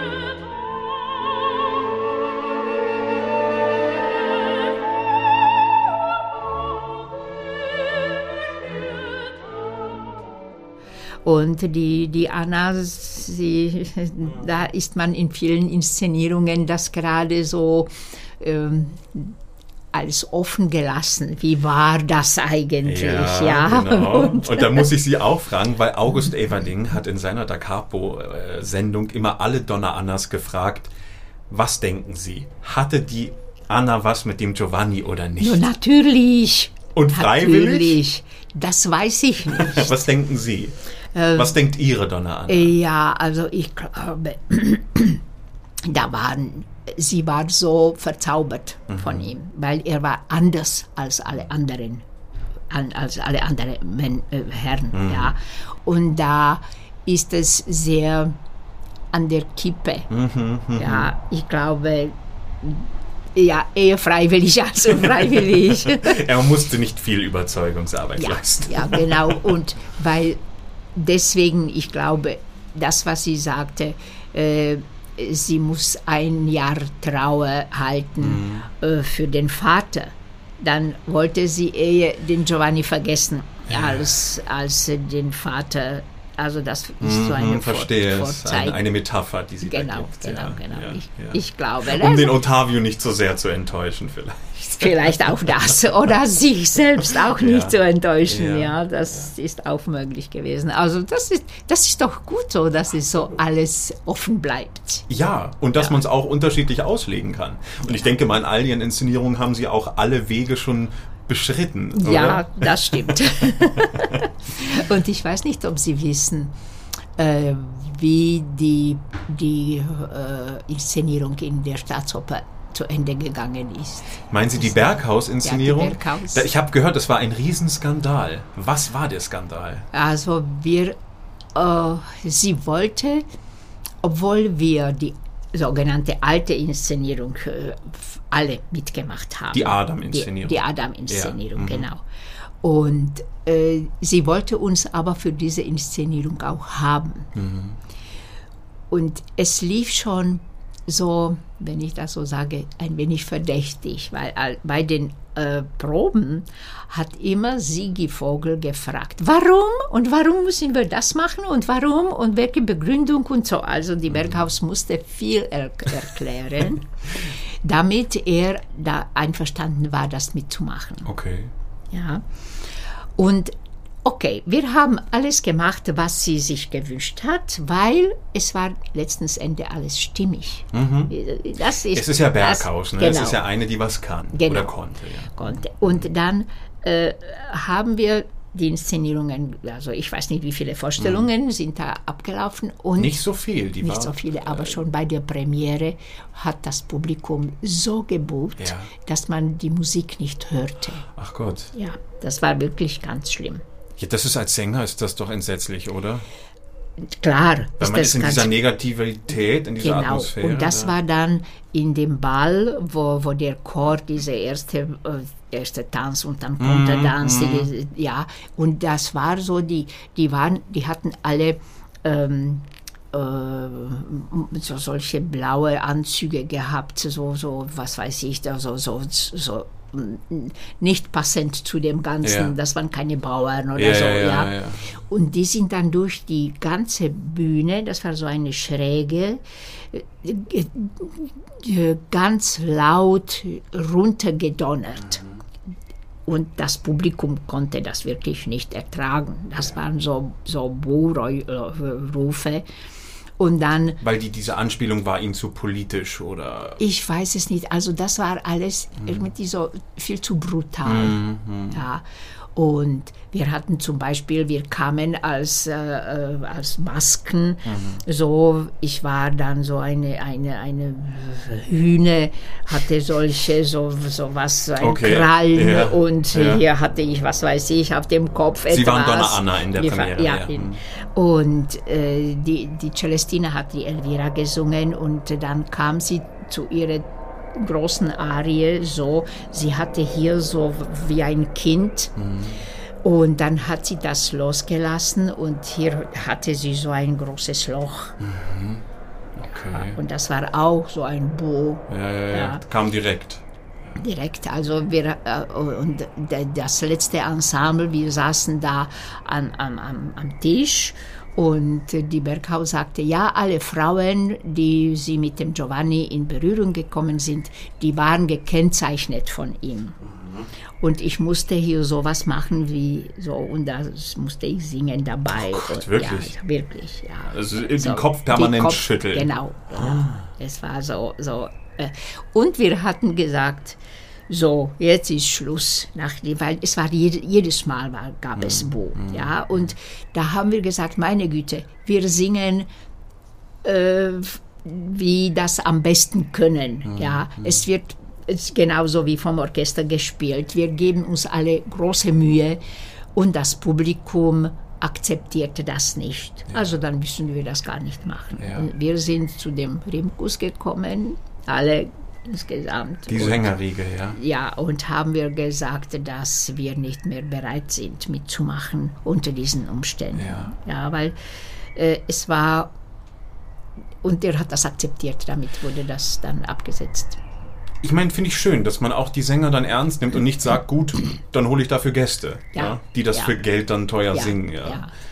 Ja. Ja, also das war hauptsächlich die Reaktion vom Publikum. Ja. Ja, weil, weil wie gesagt, wir, wir singen, äh, wie wir am besten können Ja. und das Publikum akzeptiert das gar nicht, weil die waren damit beschäftigt, nur gucken, warum Mhm. macht der das und warum, warum macht die das, weil die Berghaus ha- hat eigentlich auf der, auf der auf dem Geschehen, was, was da Mhm. sein sollte, noch eine andere Ebene gebaut. Und das war einfach zu viel dann. Und dann die Leute wussten, warum äh, nimmt die Donna Anna so ein Stück zuerst habe ich von dem Giovanni äh, ein Stück Hemd rausgerissen Mhm. und dann habe ich das hier als Talisman die ganze Zeit. Mhm. Nur wenn man nicht dabei ist, wenn sie das erklärt Ja, hat, ja. man fragte, warum, was tut sie das, warum brauchten Ja, sie. Dieses, diese, dieses Stück Hemd. Ja, und, und so. Und Also ohne solche, Einführung hätte man es einfach nicht verstanden. Genau, genau. Ja, also da waren tausende solche Kleinigkeiten und die Leute wollten das nicht, ganz einfach. Und dann hat man die Adam-Inszenierung wieder geholt oder Giovanni nein, war dann nein, fertig Giovanni einfach? war das nicht mehr auf der Bühne. Dann gab es keinen Giovanni mehr in Berlin für Nein. Sie. Nein, nein. Schade. Aber ich habe, das war so wieder so, wie sich das alles so lustigerweise Ja. entwickelt. Ich, ich hatte zwei Jahre, glaube ich, äh, die Donna Anna auch in der deutschen Oper gesungen und, und auch in der Staatsoper. Also das war so, so wieder, naja. Da haben so Sie dann alles wettgemacht, was Sie an der Staatsoper nicht ja, hatten. Ja. ja. Ah, so ist Ja, Mozart ist ja generell ein wahnsinnig wichtiger Komponist in ihrer Karriere. Neben den schon angesprochenen Donnas Ja. und Giovanni, Fiordilici, Genau, Pamina, die Pamina. Figaro-Gräfin, Ja. Elektra, Idomeneo, die Vitellia haben sie auch Ja, gesungen, die- die Sevilla auch, mal im ja, Rundfunk. Ja. Was bedeutet Ihnen Mozart und seine Musik? Ja, das ist also sch- schwer, da fühle ich mich zu Hause. Ja, Da, da, da ist es. Mhm. Da äh, die ganze Struktur, wenn ich das so Ja. theoretisch ein wenig auseinandernehme, absolut. die ganze Struktur, nicht nur jetzt, nicht nur Oper, Mhm. ich meine auch Instrumentalmusik, ja, äh, sämtliche Konzerte und Symphonien und so. Und es ist sehr interessant zu beobachten, wie wie er sich überhaupt entwickelt hatte als Opernkomponist. Und da dachte ich, Donnerwetter, wenn er dann weiter nach dem Idomeneo weitermachen konnte, er wäre da gelandet, wo der Wagner ist. eigentlich ja, oder? Ja. Der Idomeneo ist ja schon Ist so zukunftsweisend. Genau. Das finde ich auch erschreckend, Genau. ja. Ja, ja. In so kurzer Zeit, ja. Ja, genau. Und da ist es wirklich, Genie ist halt Genie. Das, das, also da, das finde ich wirklich, dort bin ich zu Hause musikalisch eindeutig. Und gibt es von den Mozart-Partien eine Lieblingsrolle? Eigentlich nein. Nein. Alle, alle waren äh, irgendwie aus diesen einzelnen Personen Mhm. ist da eine, eine Person geworden, die sich da ergänzt Ja, und verstehe. von verschiedenen Facetten. Ja. Also es ist schon für mich. Also ja, und da war ich wirklich, bin ich bis heute sehr dankbar, dass ich diese, diesen Komponisten gefunden hatte, Mhm. die mir so musikalisch, aber auch wirklich rein sängerisch Einfach, so, wo man so zu Hause liegt. ist, Ja, ja. ja, so dass man Ja, Sie wurden ja auch für, für die Mozart-Rollen, wurden Sie 1988 mit dem Clement Gottwald Staatspreis Ja. ausgezeichnet. Ja, das war da, das war für diese, dieses Konzert. Alles war äh, zu 200. Aha, Jahr. Das, aha, das war da äh, der Grund. Donna Anna. Ja, Ja. das war der Grund. Und Ihre Elvira gibt es, Gott sei Dank, auf Platte. Ja, so das war hier, äh, das ist, Supraphon hat das aufgenommen und das ist auch so eine kurze, lustige Geschichte. Äh, die Tochter von Karel Gott war ein Jahr lang meine Schu Schülerin. Tatsache. Ja. Äh, Das hat Herr Margita äh, zusammengebracht und äh, er kam, mich zu begutachten, ob ich das klar in die Der Schule, in Meister, der, ja. ja. Und äh, ich habe ihm gesagt, ob er sich daran erinnern könnte, dass wir damals die Aufnahme, er sollte den Don Ottavio singen. Karel Gott. Ja, Nicht wirklich. tatsächlich. Tatsächlich. Und er sagte, ja, ja, ich erinnere mich sehr gut. Der hat wirklich unglaubliche, unglaubliches Gedächtnis gehabt. Ja, ja. Und es war so, als wenn wir letztes Mal gestern darüber gesprochen hätten. Ja. ja. Und da, da sagt er, ja, das sollte für Dilia sein. Das war diese äh, für, mm, Gesellschaft für, für ausländische, Aha, äh, ja, ja, für Dilia sollte es sein. Ja, aber äh, dann war das für mich doch zu kompliziert oder sowas, sagt er. Hätte er das gekonnt? Hatte, er- also ich wusste gar nicht, dass er da so äh, klassische Ja. Ambitionen hatte. Äh, eigentlich ja, weil er, er hatte Konservatorium. Ja. Ja, also das, das heißt, äh, die, diese, diese Ausbildung war da Ja. oder wäre da. Ja. Aber vielleicht hat er dann doch eingesehen, dass es für ihn zu In eine andere weit, Richtung genau, ging, zu ja. weit äh, Ja. gegangen ist. Also, aber, aber, aber äh, schwarz auf weiß hatte ich das auf einen Kontrakt, einen Vertrag hatte ich, wo es stand und, und es da stand da äh, Zerlina Edita Gruberova. Wirklich? Ja, also da, da dachte ich, aha, illustre Gesellschaft, mindestens auf dem Papier. Ja, sie hat es ja dann auch nicht gemacht. Das hat dann ihre Kollegin Frau Jonaschowa Ja, ja, genau, gesungen. ja. ja, lustig. Also die Platte war ursprünglich wirklich ein Star-Projekt, ja? Ja, nur so für, fürs Ja. Ausland. Ja, ja. Ja, stimmt, klar. Man hat ja sowas vor allem Ja. fürs Ausland Ja, ja, ja, produziert. ja, ja, ne? genau. ja, Also, ja, das Die haben, sich, die haben sich da, glaube ich, so viel Geld äh, Na ja, versprochen. Klar, klar. Aber wenn man wenn man es äh, bedenkt, wie viele Millionen Schallplatten der Gott produziert hatte, nicht nur produziert, sondern verkauft. Ja, Ja, das ja. sind äh, 30 Millionen oder wie viele. Ja, das ist schon. Aber trotzdem, der Giovanni ist auch ohne ihn und Frau Gruberowa zu einer sehr schönen Platte geworden. Und wenn man in Prag geht, in die CD-Geschäfte, dieser Giovanni lacht einen immer irgendwo an.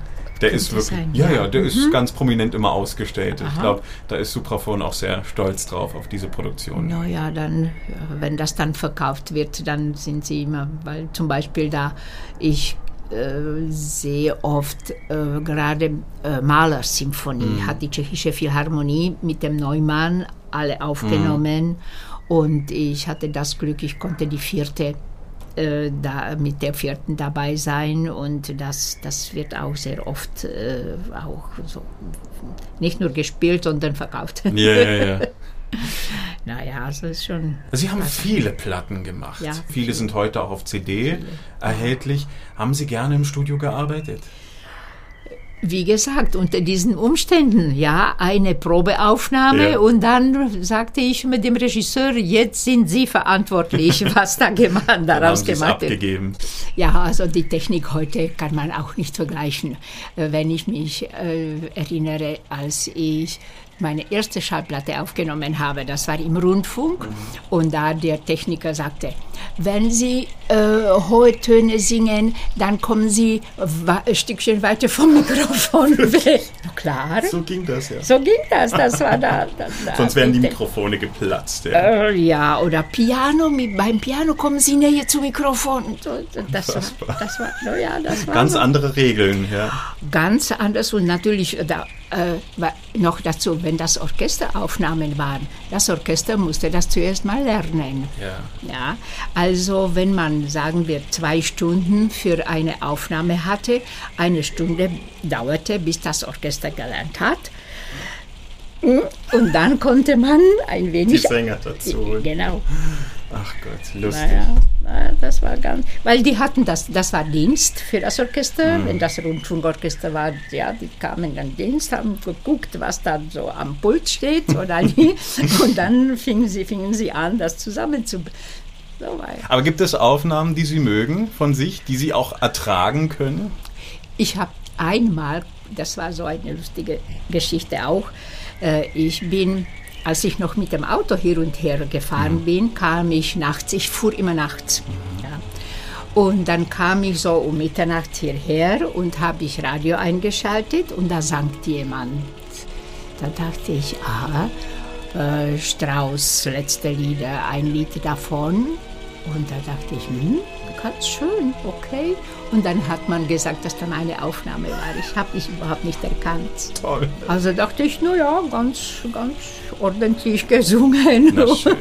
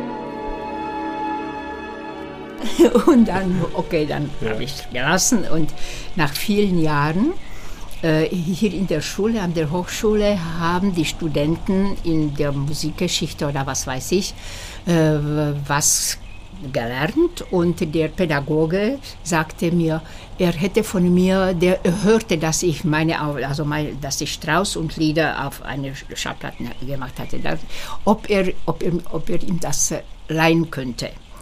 Und da sagte er, ja, wenn Sie die schwarze Platten noch äh, verwenden können, okay. Und da hat mir das nach ein paar Tagen zurückgebracht und ein CD noch dazu. Und er war so voll begeistert. Er sagte, das ist unglaublich und so. Da, da war ich nach vielen Jahren froh, dass jemand wirklich so ein, ein Fachmensch, der sehr viele Aufnahmen kennt und vergleichen kann, dass er mir das so. Da sagte ich, ja, schön, danke. Na, ist doch schön. vieles, ja, zum Beispiel die, die, die Schlau, also Schlaues Füchslein, da habe ich auch die, die, auch die, die Schallplatte gemacht. Und vor kurzem hat mir das jemand gezeigt oder wollte Autogramm, da dachte ich, ja, aha, das habe ich auch gesungen, oh, war ja. Ja, da haben Sie den eigentlich den Mezzopart gesungen, ne? Nee, nee, Nee. nee. nee Ah, nee, die Benjatschkova singt die. Die singt den Mezzopart, genau. Sie haben die Füchsin gesungen, Aber ja. ja, aber das ist äh, zwar Mezzo, aber das ist so hoch, Ja. genauso, das ist für zwei Soprane Ja, eigentlich.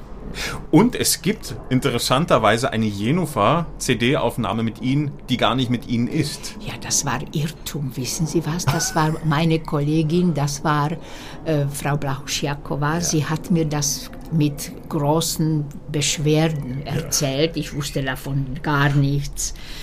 Äh, Da hat sich jemand in der Redaktion geirrt und Magdalena wie Magdalena und da war da hat das die Blauschiakova aufgenommen und und äh, Unter ihrem und Namen. unter meinem Namen. Aber die haben das dann irgendwie so vernichtet, glaube ich. Ja, aber es, also man findet es noch im Internet und ich war zum Beispiel auch. Ich habe recherchiert, was Ja, Sie alles aufgenommen ja. haben und habe mich gefreut. Denke, oh Gott, es gibt eine Jennifer mit ihr, wie schön. Ja. Und ein Freund von mir hat dann eben auch korrigiert, meinte, nein, nein, nein, das, Nein, ist, sie nicht. Ja, Ja. Genau.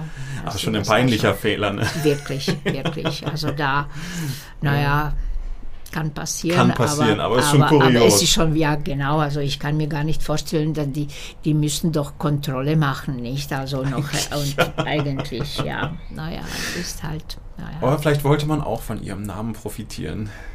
Oder ist das zu weit hergeholt? Oh, ich glaube nicht. Ah, dann hätte man sie vielleicht Ja, direkt weil genommen. die, die, die, also Frau Blahuschjakova war, war gerade in diesem Gebiet sehr hochgeschätzte Sängerin. Mhm, okay. War wirklich ein sie, Fehler. Ja, Ja. ja, ja. Naja, Ah, witzig. was alles so passiert, nicht? Mutter sein und Sängerin, wie ging das? Oder wie geht das? Ich meine, wir wissen alle, auch, auch ich weiß aus Erfahrung mit meiner, mit meiner Frau, die Sängerin ist und Mutter, es ist nicht immer leicht. Wie war das in Ihrem Fall? Natürlich ist es kompliziert, immer, weil wenn man nicht so die Familie zur Verfügung hat, ich meine jetzt Großmutter, Mhm, Großvater, die äh, einspringen können, Ja, auch mal kurzfristig. Ja. äh, genau, dann äh, einerseits war das gut, wenn ich das so sage, dass mein Mann so wesentlich älter war als ich. Er konnte vieles, also viel mir, her Ja. mir helfen, weil er schon in der Rente war. Ja. Aber mh, natürlich ist das nicht immer so gewesen, als die, die Tochter klein war. Da hat er noch äh, gearbeitet und da war das äh, so, dass äh, jemanden zu finden, der äh, als Ersatzgroßmutter Ja, ja. funktionieren könnte, war nicht so einfach. Ich hatte in Bratislava das Glück und dann dort hatte ich eine Dame, die, die mir geholfen hatte, weil meine Mutter war krank auch und, und äh, dadurch, dass ich Letzte war, meine Mhm. Geschwister, die hatten alle gearbeitet, ja. und die konnten mir nicht helfen. Also da, diese Zusammenstellung in der Familie war halt so Für Sie dann ungünstig. für, für ja. mich ganz ungünstig Ja. und und ja, aber das ist halt, ich habe das dann ganz normal empfunden. So, so, es war damals so und, Hm. und dann die, die die, die, die,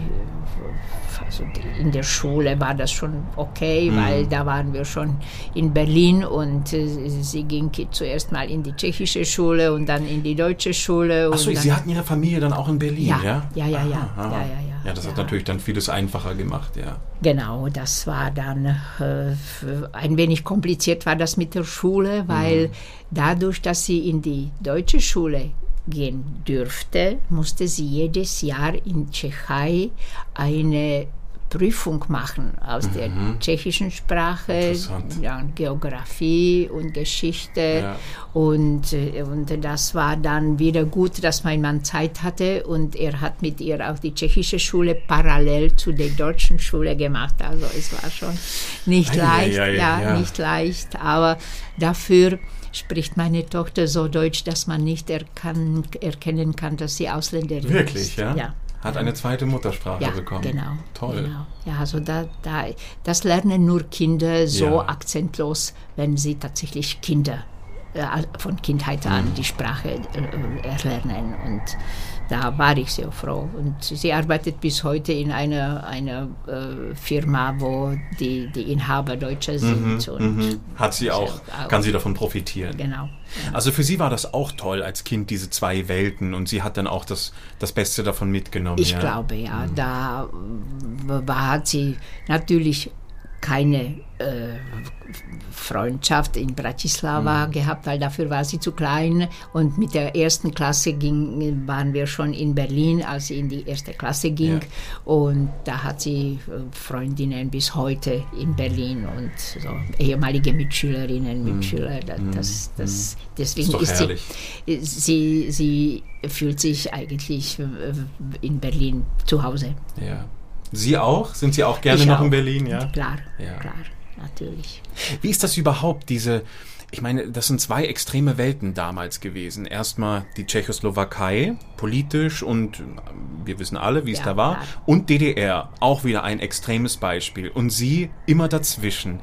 Äh, ich meine, das hat sicherlich auch viele negative Aspekte gehabt, oder? Das Reisen war sicherlich erschwert und Also da mit dem Reisen war kein Problem. das war kein Problem. Ja. Nee, wer zu DDR, da konnte man überhaupt, das war kein Problem. Ah ja, okay. Ja, zwischen Tschechoslowakei und DDR. Natürlich gab es an der Grenze Kontrollen Ja. und so, aber äh, es war kein Problem, weil ich hatte äh, Vertrag mit dem, also da gab es staatliche, äh, staatliche Agentur, Mhm, ja, Agentur der, Künstleragentur der DDR. Genau. Und dann Prago-Konzert oder Slov-Konzert auf der tschechischen oder slowakischen Seite. Ja. Und äh, ich hatte einen Vertrag mit der Sch- Deutschen Staatsoper. Und außerdem hatte ich noch Vertrag mit dem äh, slowakischen Slov-Konzert. Und das war so ein Vertrag, so eine komische Sache auch. Äh, als ich angefangen habe, das sei 78, stand ein Vertrag, der, der hat vier Seiten. Und auf der letzten Seite stand 14 Prozent Vermittlungsgebühr. 14 Prozent. Und dann jedes Jahr war alles, die, das war ein Jahr dauerte diesen Vertrag. Und dann alle drei Seiten waren immer Kopie. Immer Kopie, Kopie. Und auf der letzten Seite stand immer jedes Jahr diese, Vertrag, diese Ziffer war Höhe und Höhe. Und es, lende, äh, es endete mit dem 50 Prozent. Also das heißt, die Hälfte, die ich in der Staatsoper ver- verdient habe, musste ich an die äh, Bank in Tschechoslowakei überwiesen, Ja. überweisen. Aber das war dann Ihr Geld, das sollte nur hier im Land sein? Äh, Nein. nein, also ein Teil davon bekam ich als als diese Bonn. Worüber wir kurz Bo- gesprochen hatten vorhin, ja, von- ja. Ja, also da, äh, wie ich weiß nicht von Prozentsatz, wie Ja, viel ja. Geld, aber das war so äh, Valuta für die, für Mhm. die Tschechoslowakei. Da habe ich mir mehrere Male gesagt, Donnerwetter, ich habe nur die gleiche Schule besucht, die unzählige meine Kollegen ja, be äh, besucht hatten und ich muss noch dafür, dass ich diese Schule be besuchte, noch so viele Jahre so viel Geld zurückbezahlen. Absurd, Aber oder? Ja. absurd, wirklich Ja. absurd. Aber ich wollte nicht nicht äh, abhauen. Irgendwie, ich war, war so äh, froh in, in, in Berlin, so, so mh, wirklich diese Möglichkeiten habe ich sehr hoch geschätzt, diese Möglichkeiten auch abzusagen Ja. und nicht ständig vorsingen zu gehen und ähm, Agenturen abhängig zu sein und so. Das hatte ich irgendwie nicht dafür, war ich viel zu feige oder wenig, mit Feige ist, glaube wenig, ich, das falsche Wort, ja. äh, wenig Ellenbogen. Ellenbogen, ja, ja. Aber wie war das? Hatten Sie eine Sonderstellung innerhalb des Ensembles? Weil ich meine, Sie waren in so gesehen privilegiert mit der Reisefreiheit und, und äh, viele Ihrer Kollegen eben nicht. Ja, War das manchmal auch, gab es da unschöne Situationen? Haben Leute Ihnen das übel genommen? Also oder? nicht, nicht, dass ich da darüber wüsste. Ja. Ja. Natürlich, Neid ist, ist Ja. eine, ja, in dem aber Beruf kommt manchmal vor. ja, nicht nur manchmal.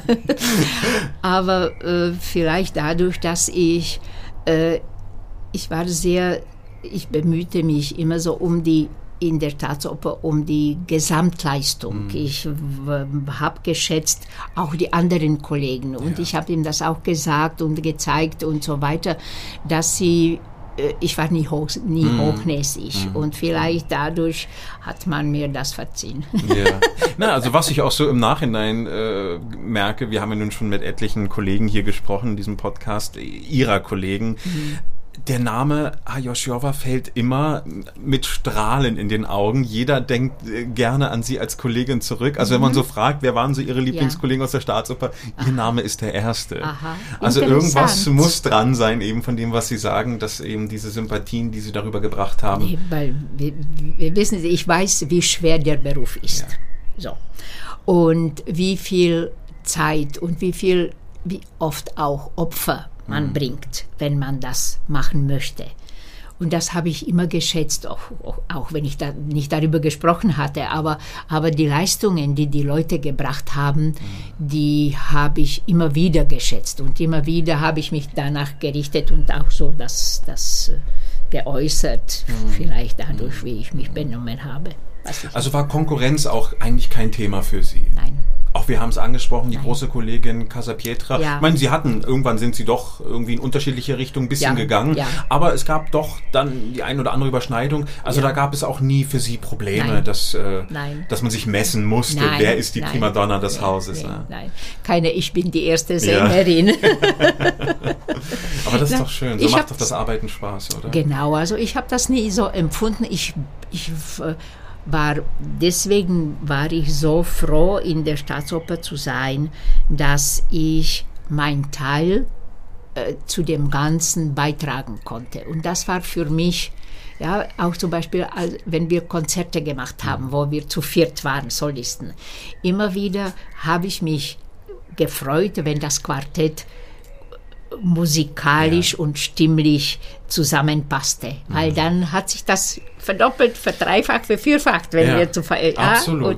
Und, und das, das, das kann man als ein, ein Mensch nicht erreichen, Richtig. was alle vier Richtig, erreichen, äh, erreichen konnten. Absolut. Ja, und das, das ist irgendwie so komisch, aber vielleicht. Äh, Aber dafür, um das zu verstehen und diese Ebene zu erreichen, muss man sich eben in den Dienst der Musik stellen ne? Genau. und nicht sich Genau. selbst überhöhen. Genau, Und das, genau. das können nicht alle. Aber umso schöner, dass es immer wieder die Sänger gibt, die da zuerst an die Musik denken und dann an sich. Und ne? das, also da muss man, was weiß ich, äh, äh, vielleicht da an den an das, was man, man sagt immer, wenn eine Autokolonne fährt, man muss sich nach dem allerlangsamsten langsamsten Auto richten.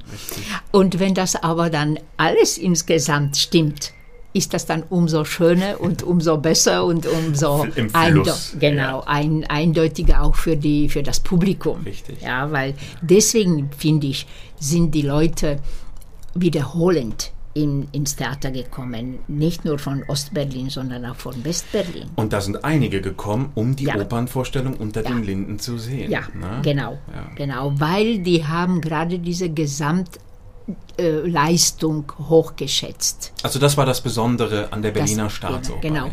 weil sie wussten, wenn wir, wenn die und die und die Sänger und der und der Dirigent ist, dann ist das eine gewährleistete sehr gute Leistung. Immer wieder. Wissen Sie, weil diese, diese Wiederholen, sich wiederholen, das ist das, was, was die Leute dann auch schätzen. Natürlich. Komischerweise. Natürlich, ja, weil ja. die wollen sie. Und ich kenne mehrere, äh, die gesagt haben, wir gucken die heutige Inszenierungen nicht mehr, Hm. weil die, diese gewährleistete Leistung nicht da ist. Ja. Weil es Ja. diese Kontinuität nicht gibt, Nicht gibt. weil ein Ensemble auch nicht Ja. wachsen kann. Ja. Ja. Weil in der zweiten Vorstellung schon wieder ein anderer kommt Genau. und dann kommt der Genau, Star. Ja. Ja, und man fragt sich, also ich frage mich, ob tatsächlich diese Leistungen von den Stars Mhm. so viel besser sind als die Gesamtleistungen damals. Natürlich, man kann nichts messen. Ja, es ist immer äh, eine Frage des Geschmacks, Genau. aber das muss jeder für sich beantworten. Aber ich denke äh, auch, dass eine gewisse Mhm. Kontinuität einfach dafür spricht schon die Geschichte der Oper. Äh, besondere Leistungen sind immer nur durch Beschäftigung mit der Ja, Musik entstanden und das ja, geht nicht, wenn man ja. alle zwei Tage andere. andere, ja. Kollegen Und hat, ich ja. weiß, wie oft der Sabalisch das, das sich bemüht hatte, um ein Ensemble in, in München aufzubauen. Und wie oft sie darüber äh, gesprochen haben, ja, damals in Wien in den 60er Jahren. Mhm. Das berühmte Mozart-Ensemble. Genau, ja. ja. Also das war als Vorbild schon damals und, und ich weiß, dass der, der, der äh, Savalisch sich auch darüber, weil ich habe da mehrere Male die Eva gesungen Mhm. und da kam es auch zu Gespräch, dass, dass er sowas haben wollte. Ja. Ich weiß nicht, wie weit ihm das gelungen ist, Mhm. das weiß ich nicht, aber äh, weil ich glaube, mit dem Efferding war das auch nicht so einfach. Ja, ich denke auch, es wird schwierig, dort Sänger zu finden, die, die sich darauf einlassen. Ich glaube, die Zeiten, wo Sänger so fleißig waren, Ja. sage ich mal, sind leider vorbei. Weil wenn man sich gerade auch Interviews anschaut von Mitgliedern dieses Mozart-Ensembles, Ja. die haben wirklich erzählt, die haben am, am Abend eine Cousine gesungen und am nächsten Tag um 10 war schon die Probe für Cousine. Obwohl sie die am Abend gesungen haben. Ja. Aber da wurde Ja. dann ausgewertet, Ja. damit die nächste Vorstellung vielleicht zwei Tage Ja. später wieder auf Wieder einem auf- besseren Niveau wird. Und ähm, ich finde das toll, aber ich weiß auch, dass das mit dem heutigen Opernbusiness so wahrscheinlich nicht möglich Nicht wäre. Da würden vielleicht von sechs Sängern würde einer vielleicht das mitmachen. Der Rest hätte dann Halsschmerzen und würde sagen, ich habe. Kopfschmerzen. Eigentlich, ich weiß nicht, äh, was besser ist, ob die Leistungen für das Publikum, weil man muss doch an, an das Publikum denken, Ja. weil für das Publikum spielen wir und singen Und wir. die bezahlen singen wir. unsere Brötchen. Genau. Ja, ja. Äh, ob die, die was, was das heutige Publikum mehr schätzen würde, ob diese Leistungen, die die, die, die Standard sind und wo man weiß, wenn ich das sehen möchte, ich komme da und habe ich, weiß ich, ja. dass, dass, dass dieses Niveau äh, kommt. Oder geht man heutzutage den Sänger zu hören oder, oder, oder die Sängerin? Das Problem Ich ist, man fragt das Publikum nicht. Die Leute entscheiden für das Publikum. Wer Ja. weiß, was das Publikum möchte. Vielleicht Ja. sollte man wirklich mal, das denke ich mir so oft, überhaupt finde ich, man sollte viel mehr fürs Publikum auch machen, auch Stücke auswählen. Äh, Ja, einfach zu wissen, was, was wollen denn die Leute Ja, sehen. sehen. Viele, äh, habe ich das Gefühl, oktroyieren dem Publikum etwas auf und entscheiden für das Publikum, aber wir wissen noch gar nicht, was wollen die sehen. Mhm. Auch äh, ich kenne Intendanten, die sagen, ach, Bohem ist langweilig und dann wird es abgesetzt, ja, weil sie Mhm. die Oper schon mit der Oper durch sind. Aber es gibt doch Leute, die kommen dafür hin. Und ich finde, das ist einfach schade, dass nicht mehr für das Publikum Oper Mhm. gemacht wird, sondern nur noch was eig eigene Egos haben wollen. Und das Ja, ist schade. das und deswegen schade. diese Frage, die Sie in den Raum gestellt haben, die würde ich so gerne mal einem Publikum fragen. Wa warum gehen Sie in die Oper? Ja, genau, weil, wissen Sie, das ist dann die Frage, äh, die auch äh, das zeigt, dass die Leute heutzutage sehr wählerisch vielleicht sind, weil da einer von ein Herr von Westberlin, der viele Jahrzehnten immer gereist ist, wo was nach Verona und was weiß ich wo, Wo was überall. Genau. Und da sagt er, ja, wissen Sie, heutzutage wird das so, so gemacht. Unsere Gemeinde, wir schicken einen hin zu der Premiere Und der berichtet uns, ob es sich lohnt, hinzugehen oder nicht, weil es kostet so viel Geld. Ja. Und wenn man hingeht, wird so viel Geld bezahlt und dann man ärgert sich den ganzen Abend. Wir können uns das ersparen. Toll. Ja, sowas gibt es auch. Not macht erfinderisch, ja. Aber schön, dass sich die Leute noch die Mühe machen und da jemand vorschickt. Genau. Genau, ja. Ist doch herrlich. Absolut. Aber sowas gibt es auch. Nach und nach sind sie dann auch immer mehr in das deutsche Fach reingewachsen. ne? Sie haben die Agathe, ihre meistgesungene Rolle an der Staatsoper in Berlin. Ah, okay. Ich krieg die Zahl noch raus. Ja. Oh. ah, hier habe ich's.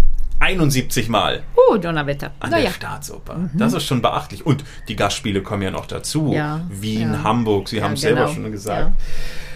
Äh, plötzlich war Wagner auch ein Thema. Die Elsa, die sie anfangs abgelehnt Ja. hatten, die kam dann plötzlich. Äh, Evchen kam, Ja, Elisabeth, Elisabeth. eine ihrer letzten großen Rollen, ja. eben an der Staatsoper.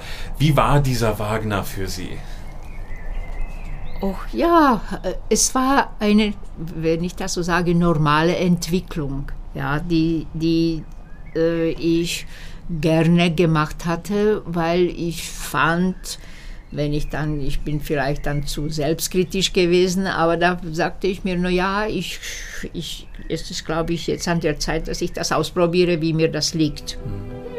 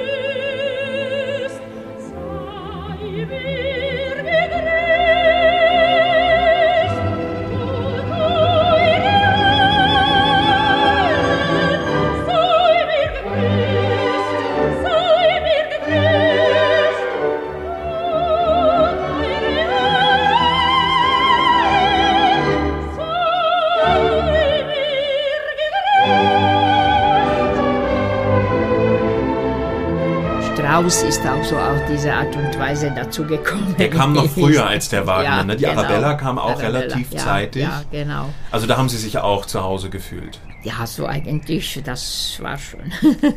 Auch die Ja, Ro so Rosenkavalier-Marschallin. Rosenmarschallin, ja, die haben. Und dann, eigentlich war auch schön die, die Capriccio, die, die, die, die, die Gräfin, Madeleine. die Madeleine, weil da sind so Opern, die meiner Meinung nach äh, für Sängerin meines Typus.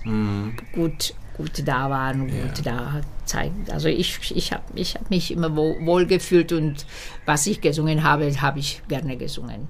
Was war Ihr Typus? Ich habe das vorhin ganz plakativ gesagt, Ja. die leidenden Frauen, aber das klingt ja so negativ, das ist gar nee, nicht so das gemeint. Ist klar, natürlich. Aber- nee, ich singe nur vom, äh, ich sage das nur vom Sängerischen, Mhm. wissen Sie, von der, von dem, weil äh, viele äh, Kritiker, da stand silberne Stimme Mhm. und sowas, ja, da dachte ich, aha, so wirkt meine Stimme auf Ja. Mhm. die Leute. Weil man hat Man selber kann es nicht selber einschätzen. genau. Ja, ja, ja. Und da, daher äh, war ich auch äh, nicht so überzeugt, dass ich diese dramatische, weil meine Stimme hat das ganz einfach nicht hergegeben. Mhm. Ja, ja, ja. Und äh, deswegen sagte ich mir, so, man muss mit dem kochen, was man, was man hat.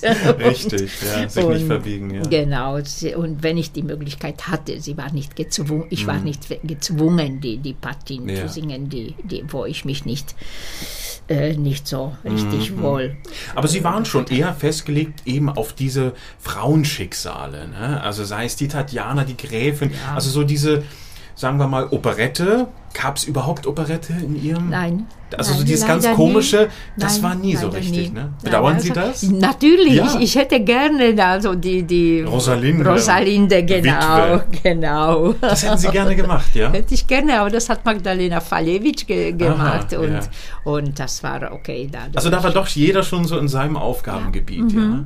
Da hat man Mhm. Ja, nicht so so über den Tellerrand geguckt.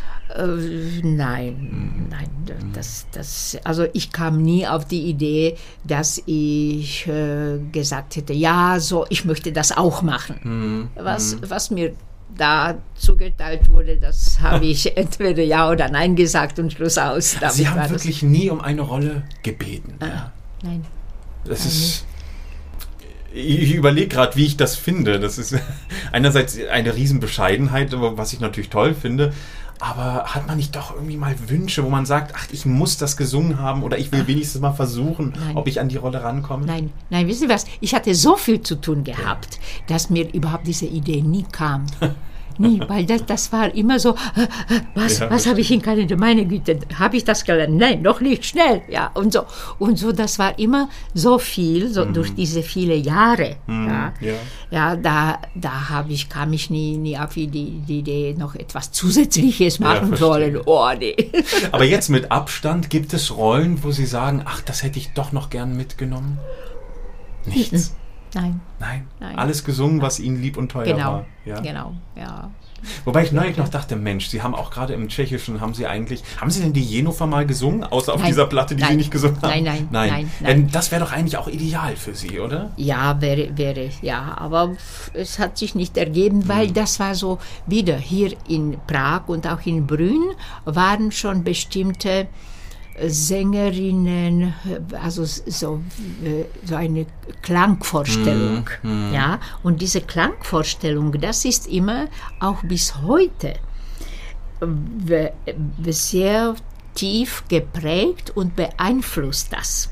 Auch heute noch, Auch ja? heute noch. Aha. Auch heute noch. Es ist interessant, das stelle ich immer wieder fest, äh, wie die einzelnen Timbre Mhm.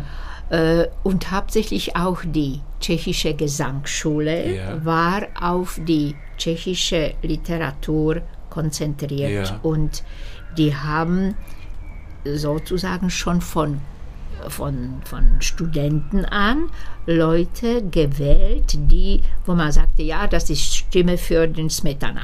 Interessant.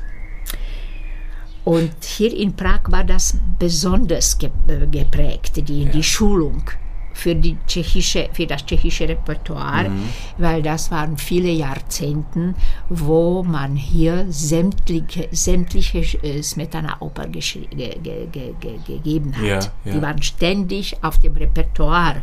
Das heißt, die Leute mussten auch geschult werden um diese Mittellage, weil der Smetana hat sehr dickes Orchester. Ja. Und das heißt, die Mittellage musste sehr ausgeprägt sein, um durch, durch das Orchester zu kommen. Und das Nationaltheater hat auch nicht zum Singen die beste Akustik. Genau. Ne? Ich habe dort vorgesungen und da habe ich auch gemerkt, oh, Ja. also man braucht schon Ja, äh, Stoff. ja, ne? genau, Ja, genau, ja. Also so war das äh, dann die, diese ausgeprägte Vorstellung, welche Typus, für welche Farbe, Stimmfarbe für, die, für das tschechische Repertoire ja oder nein, ja oder nein. Sie, Und ich passte nicht in diese Schublade. Aber warum? Weil ich meine, ihre Stimme war vielleicht nicht, was sie beschrieben haben, eben so, aber sie hatten ja diesen Strahl und das macht ja alles wett. Na ja, also gerade eben diese. Partien Jennifer, und das ist ja auch, finde ich, das Besondere an ihrer Stimme, ob man nun eine Aufnahme aus den 90ern hört oder aus den 70ern, ihre Stimme klingt gleich jung und eigentlich prädestiniert für diese ganzen Frauenschicksale Mhm. Jennifer und Co. Aber das war, da wollte man hier einen anderen Typ, ja? Mhm. Und da war dann keine Chance ranzukommen. Äh, ich habe mich auch nie interessiert Ja, darüber. ja. Aber es ist interessant zu ich hören, nicht- eben ja, was es so für ich- Tradition. Ja, es, es, ja, die Tradition macht viel aus. Also da, da ich habe hier äh, nicht nur Fidelio, sondern auch die Leonore hier ja, gemacht. ja. Und das war so, als ich das zum ersten Mal, habe ich das in Bratislava gesungen. Das war damals der, der, der Zdeněk Koschler, der Chef, der, der, Chefdirigent äh, im Theater in, in Prag, äh, in Bratislava gewesen ist und, und der wollte unbedingt zwei, eine lyrische und eine dramatische. Und ich wollte die, die Leonore nicht singen. Das war meiner Meinung nach zu früh. Und äh, der hat mich aber so lange überredet, bis ich gesagt habe, no, okay, ich probiere es. äh, äh, ein Jahr lang habe ich die, die Oper gesungen, diese Partie gesungen. Und ich bin immer so auf leisen Sohlen rumherum, habe ich gedacht, so muss ich aufpassen da und muss ich aufpassen dort Ja. damit man das dann tatsächlich gewinnt, sozusagen. Ohne, ohne, ohne Schaden hier. Und haben Sie es gewonnen? Ich gehe davon ich, aus. Habe ich, hab ich gewonnen. War eine schöne Partie für Sie. Eigentlich ja. Mhm. ja. Und dann die, diese Leonore hier, das, das war noch, noch schwer, schwieriger, weil Mhm. da äh, Beethoven halt, hat dann sehr viel Musik weggenommen. Ja, das ist eine, also Fidelio ist eine kürzere Fassung von Ja. der Leonore. Stimmt, da gibt es das Ja. Duett dann mit Genau, der Marceline, Marcellina und, und, Co. oh. Aber herrliche Musik. Ja. ja. Ja, das, das muss man sagen. Ja, Aber Ihre, Ihre Leonore haben Sie nie im, in, in Deutschland gesungen, oder? Nein, nein Das nur hier in Prag und, Ja. und vorher in Bratislava. Schade. Das war, ne, wissen Sie, das, das ist gerade diese Vorstellung, wie eine Stimme klingen müsste, um eine Partie der gerecht zu werden. Mhm, so wie ich, ja. Muss nicht sein. Experimenten müssen in diese Richtung nicht sein, weil ich habe immer wieder beobachtet, wie schnell Ja, das kaputt gehen kann. das kann sich schnell rächen. Ja. Genau. Haben Sie mal eine Partie bereut im Nachhinein? Eigentlich nein, Nein. zum Glück nicht. Es war alles irgendwie noch No, vertretbar. Ja, genau. Ja. Ja, es ist schon, schon, wie gesagt, ich hatte das Glück, dass ich nicht singen musste, was ich nicht wollte, wo ich mir gesagt habe, jetzt ist Stopp. Mm, Ja. Und da haben sie das akzeptiert Mm. und da Und da hat ich sicherlich froh. Ihre lange Karriere auch von profitiert, dass Sie eben nie Ja, genau. Über ihre an, der Maße, ja. an der Grenze oder hinter der Grenze Ja, singen musste. ja. Und deswegen konnte ich heute singen. Ja, unfassbar. Sie singen ja wirklich immer noch, ne? Ja. Also nicht mehr auf der Bühne, Nein, nee, äh, auf aber der wenn, ich, un- wenn aber ich unterrichte, dann singe ich. Und das war gerade so lustig. Äh, vor, äh, vor zehn Tagen oder wann gab es in Karlsbad ein äh, Masterclass. Ja. Und ich bin es gewöhnt, ich singe vor, weil das ist immer, wenn ich, Ja. wenn man für kurze Zeit jemanden hatte, äh, wie soll ich das lange erklären, dann singe ich ganz einfach und zeige ich, so meine ich, so, Ja, so. und natürlich. So. Ja, und dann, dann äh, dort gab es einen chinesischen äh, Sänger, der eigentlich in Deutschland studierte. Mhm. Und da sagte er hinterher, der hat zugehört, nur. Und da sagte er, ach, Ihre Stimme ist so jung, wie machen Sie das? Ich sagte, ich weiß es nicht, ich mache nichts. Das ist halt, also da, ich. naja, es ist schon Naja, Technik auch. Ich, äh, das ist Technik, das, Ja. das stimmt, ja, das, Ja. das stimmt, aber, aber mh, man kann nicht dafür, wie, und das, es wackelt gar nicht. Und sagte ich, nee, ich mag diese Stimmen, die wackeln nicht. Nee. Weil das ist auch so Bestandteil de, de, der Ästhetik, was man für sich empfindet. Und wenn ich heute Leute höre, die jung sind und wirklich sehr großes Vibrato haben, da denke ich, au, au, au, au, aufpassen, Wo aufpassen, hin, ja. wo geht das hin? Ja. Genau.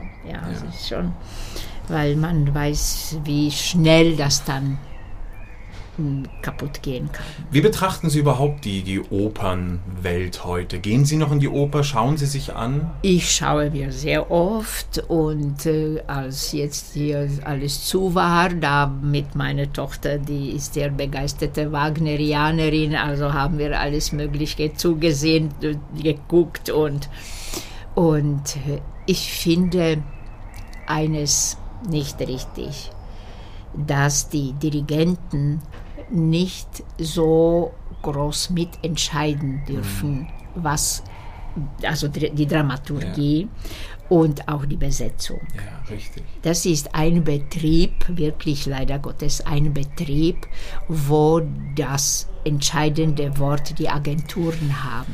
Ja, es wird aus dem Büro geführt, diese Genau. Entscheidung, ja. Genau. Ja. Und das, das ist Mhm. das, was mir sehr leid tut, weil es muss gut, es kann gut gehen, aber es muss auch nicht gut gehen. Ja. Und die Agenturen, die haben natürlich ihre Interesse, äh, was die Besetzung und, und überhaupt diese Personen, die da reinpassen oder nicht passen. Und wenn das nur mit dem Profit verbunden ist, das ist dann äh, meiner Meinung nach nicht sehr glücklich. ja. Und nicht gut für dieses, Und für ja, unseren Beruf und einfach für Genau. unseren Berufsstand. Genau. Es ist ein sehr zweifelhaftes Licht Ja. manchmal auf Ja. unserem Beruf dadurch, ja. Sobald es diesen Event-Charakter bekommt. Ja. Ne? Ja, und nicht also mehr im nicht- Sinne der Sache ist. Ja, schade, schade drum, weil Sie, so viele Jahre muss man dem muss man lernen, Mhm. wenn man wirklich will, dass, will, dass man, dass es zu etwas tatsächlich kommt. Mhm.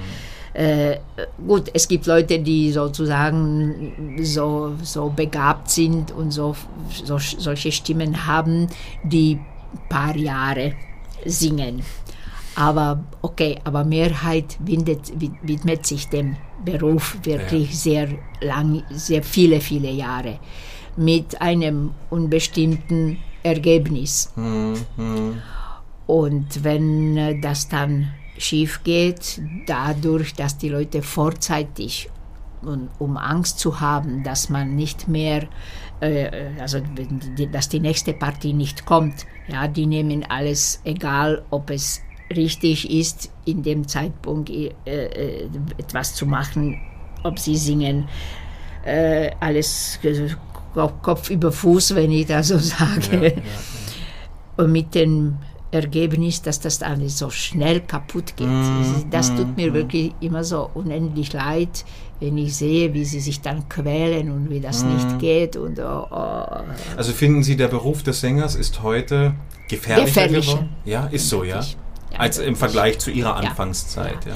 Und auch das, wenn ich das so nur mit dem vergleiche, was ich äh, hier in Tschechei und, äh, beobachte, weil ich komme sehr viel rum. Ich bin nämlich in einer Kommission, die äh, Sänger aus oder Sängerleistungen auswählt für einen Preis.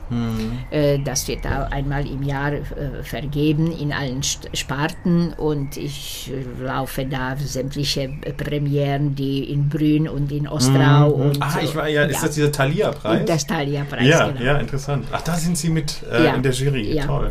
Und das heißt, ich habe Überblick, was Ja. äh, auch über unsere ehemaligen Studenten, Ja, wie sie ja, sich dann behaupten, wie in Toll. welchen Stu äh, Stadien sind sie jetzt gerade in der Entwicklung und so. Und sehe ich auch oft, dass sie vorzeitig äh, Partien singen, die, die, da denke ich, oh ja, ob sie noch das schaffen ohne dass das irgendwelche später Folgen hat. Äh, weil die laufen hier und her und die singen heute Generalprobe Mhm. da und dann fahren sie und machen sie Vorstellung dort und, und so weiter. Es ist Das also stimmt, das schwer. ist in, in Tschechien extrem. Ich habe das, ich weiß auch nicht, warum die Sänger das machen. Wollen sie so viel Geld, also oder nicht so viel, aber wollen sie noch Geld verdienen? Aber ich merke auch, dass zum Beispiel Sänger auch aus dem Nationaltheater in Prag gastieren noch an sämtlichen kleinen Häusern des Landes, nehmen dort noch eine Ja. Vorstellung mit dort. Es ist schon eine eigene Opernwelt. Also es ist anders, das System, als ich es Ja. aus Deutschland kenne, Ja. was ich Ja. so sehe. Haben die Sänger das, sag ich mal, finanziell nötig? Ist es Leider, so? ja. Ja. Ja. Ja. ja, weil die bekommen, es, ist, es wird heutzutage kaum geprobt. In Mhm. den kleinen Theater, da muss man sich die Partie sozusagen alleine einstudieren, weil da, wenn sie Zeit haben für Ensembleproben, das ist schon viel Mhm. wert. Äh, dann machen sie eine Inszenierung, schnell stellen sie was hin. Äh, dann gibt es paar, ich weiß nicht wie viele Vorstellungen, je nachdem unterschiedlich. Äh, und dann kommt wieder was Neues. Und es ist zwar in, also die, die, die, die in Ostrau und in Brünn, das sind wirklich große Theater, die, die Hm. Absolut, funktionieren ja. gut. Ja, aber wir reden jetzt sicherlich von Liberec Ja, Pilsen. Liberec-Pilsen, Ja. genau so. Da ist es schon, schon. Und die, die für das Einstudierung wird nicht gezahlt. Ja. Ich habe auch schon von Fällen gehört, wo Leuten nicht mal die Rolle bezahlt wurde, wo es dann hieß, probier die doch mal hier aus und Ja. dafür singst du sie umsonst. Ja. Das sind Ja. Sachen, die könnte man sich natürlich im deutschsprachigen Raum gar nicht vorstellen. Das ist ja eigentlich unrechtens. Ja, klar. Ne? Aber solche Sachen gibt es hier, ja. Ja. Und das ist Ja. eigentlich traurig, oder? Traurig. Weil es geht auf den. Rücken der Sänger. Na klar, Ja. klar. Also Das dieses System, es ist schon ein großer Unterschied, oder? Tschechien, Deutschland Ja. äh, Ja. Mit, der, mit der Arbeit. Ja, ja, ganz eindeutig. Es ist halt, äh, hier die Theater bekommen jedes Jahr ein wenig weniger Geld. Ja, und dann vor ein paar Jahren gab es die große Frage, ob man in, in Aussieg äh, Ballett, da, dort gibt es vier Paare, das heißt acht Leute, äh, ob man sie behält, behalten kann, finanziell oder ganz, ja, Und die verdienen wahrscheinlich schon nichts. ne? so ist es. Und dann die Leute äh, vom Orchester, die müssen noch sehr oft einen anderen Job haben, ja, weil im Orchester äh, verdient man so wenig, dass man die, die Familie nicht ernähren kann. Und so. Es, sind, es ist hart. Das ist schon traurig, vor allem wenn man, wenn man bedenkt, wenn man hier in den Supermarkt geht, die Preise sind gar nicht so billiger als in Deutschland, aber Klar. die Leute verdienen, gerade die Künstler Ja. verdienen wahnsinnig, Wahnsinnig wenig. wenig. Also es ist eigentlich gar nicht so interessant mehr, Künstler zu sein Ja. in, in, in diesem Ja, Land, ja. oder? Ja, genau. Mhm. Schlimm, genau. schlimm. Es ist schlimm.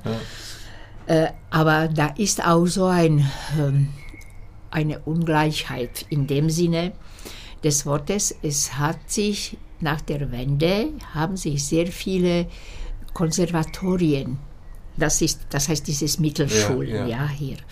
Äh, da gibt es verschiedene in, in, äh, nicht nur in, in Ostrau gibt es, also in Olmütz gibt es äh, Konservatorium, dann noch ein, ein äh, also mehrere. Und die Konservatorien, wie- alle Schulen hier, bekommen so viel Geld, wie viele Studenten sie haben.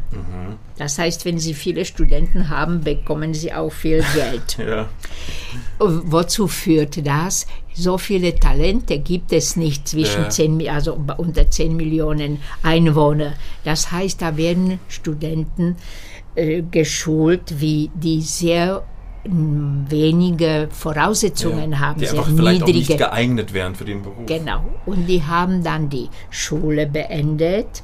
Was machen sie? Sie unterrichten. Oh Gott, ja. Und Ja. so wird das negativ fortgeführt. Genau, Ja. ja, also es ist eine Kettenreaktion. Es ist dann, äh, es melden sich aber komischerweise immer wieder viele Leute an, äh, in, in, äh, an, der, an die Ja. Hochschule hier in Prag. Äh, es ist von Jahr zu Jahr Hm. unterschiedlich das Niveau. Das ist äh, ganz normal, würde ich sagen. Ja, ja. Aber gibt es heute noch die tschechischen Nachwuchssänger? Gibt es tollen Nachwuchs? Wie sieht die Situation aus in der Oper? Ganz bestimmt, ganz bestimmt findet man. Ja, das ist immer so, viele, die wollen und wenige, die können. Natürlich, natürlich. Ja. Aber Parallel zum Opernengagement waren Sie ab 1979 auch für zehn Jahre Teilzeitsolistin bei der slowakischen Philharmonie in Bratislava. Das das heißt, Konzerte, das waren für Sie auch noch wichtige Ergänzungen zum Opernalltag, oder? ganz eindeutig. Und es hat sich so entwickelt, als ich nach Berlin ging. Dann äh, habe ich äh, mit der slowakischen Philharmonie ein Konzert gemacht. Ich glaube, das war in Wien äh, und wir hatten Stabat Mater von Dvořák gemacht. Und damals der Chef der slowakischen Philharmonie sagte, wissen Sie, das ist doch schade, wenn Sie weggehen. Ich würde so gerne, wenn Sie mindestens durch die Konzerte mit Bratislava verbunden bleiben. Und ich sagte, ja, könnten wir probieren, ob es stimmen würde, ob ob ich das schaffe. Und dann ist es tatsächlich äh, zehn oder elf Jahre äh, bin ich nach Bratislava gefahren und äh, immer wieder Konzerte mitgemacht. Und das war damals noch äh, so eine Konzeption der, der damalige, damal, der, des damaligen äh, Chef der, der, der, der slowakischen Philharmonie, weil da, da waren auch Opern, ähm, Gesangssolisten noch, glaube ich, dabei. Oder ich war, nee, ich war alleine äh, Pianisten. Und dann war noch Quartett, äh, der dazugehörte. Und das war interessant für mich, äh, weil ich da natürlich unzählige alles Mögliche gesungen habe.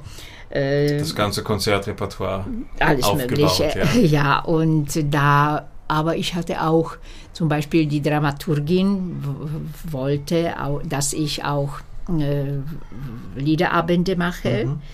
Und sie hat mir immer so ein Thema gegeben. Das Schön. heißt, ich habe Lieder ge gelernt, die ich nur für dieses einmal, weil das waren so moderne Stücke und s- zeitgenössische Musik und, und was weiß ich was, alles Mögliche. Aber Lied, Lied. war auch ein Thema für Sie, ja? das haben Sie ja, gerne gemacht. Habe ich gerne, Kunstlied, gerne, ja. gerne, weil, weil das war so irgendwie, äh, je älter ich war, desto äh, größere Freude mir das bereitete. Mhm. Ja, weil diese kleine, kleine, äh, wie soll ich sagen, kleine Flächen, ja, Ja. die, die man versuchte durch die, die Texte so darzustellen, dass die Leute auch ein Erlebnis davon haben. Also das hat mir Spaß gemacht.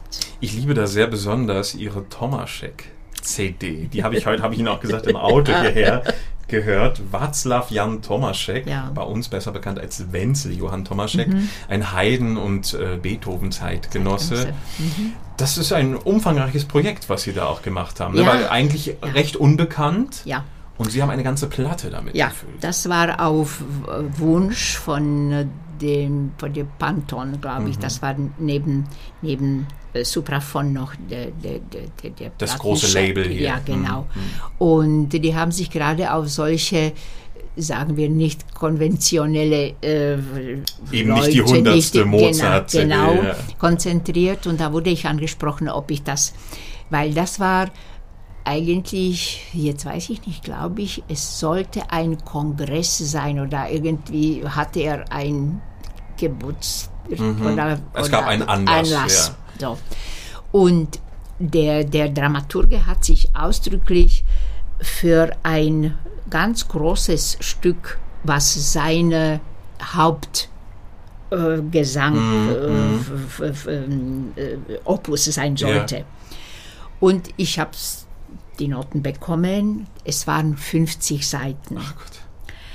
Und ich fing an, das zu lernen. Und da dachte ich, Donnerwetter, was ist denn das für ein Stück? Es war so ein Wischiwaschi. und da dachte ich, das sollte das, das Wesentliche in, in sein. Und da habe hab ich gesagt, so, machen wir eine Probeaufnahme. Und wir haben ungefähr 20 Seiten aufgenommen von dem Stück.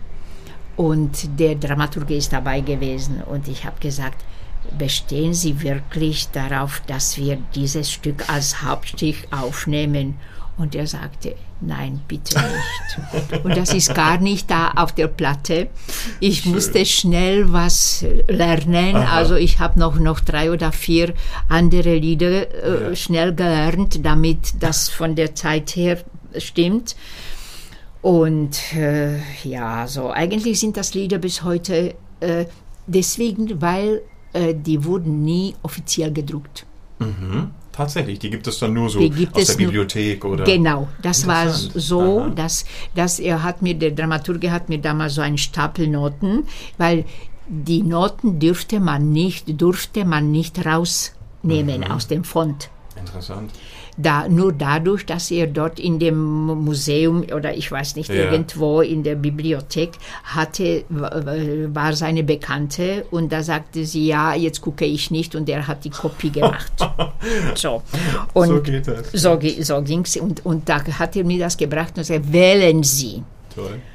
Und ich habe zwei Wochen nur da geschaut und da dachte ich, wie mache ich das, damit es dramaturgisch ein wenig, weil er hat mir wirklich freie Hand gegeben, Und dann habe ich da Goethe-Wort, also Goethe-Text und, und so mindestens, dass das ein wenig irgendwelche Richtungen hat. Und äh, dann habe ich das dann aufgenommen.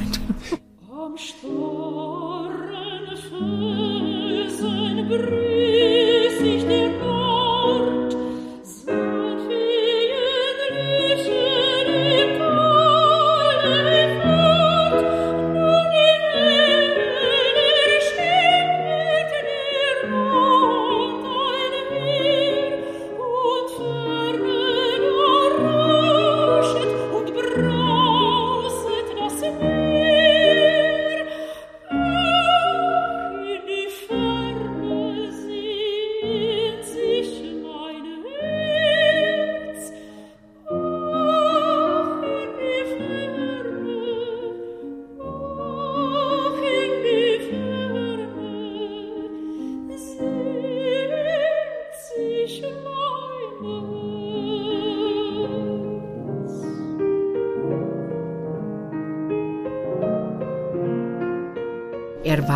galt als Impresario hier in Prag und er hat sämtliche zu der damaligen Zeit interessante Komponisten hierher geholt. Ja. und das war eigentlich seine Hauptaufgabe.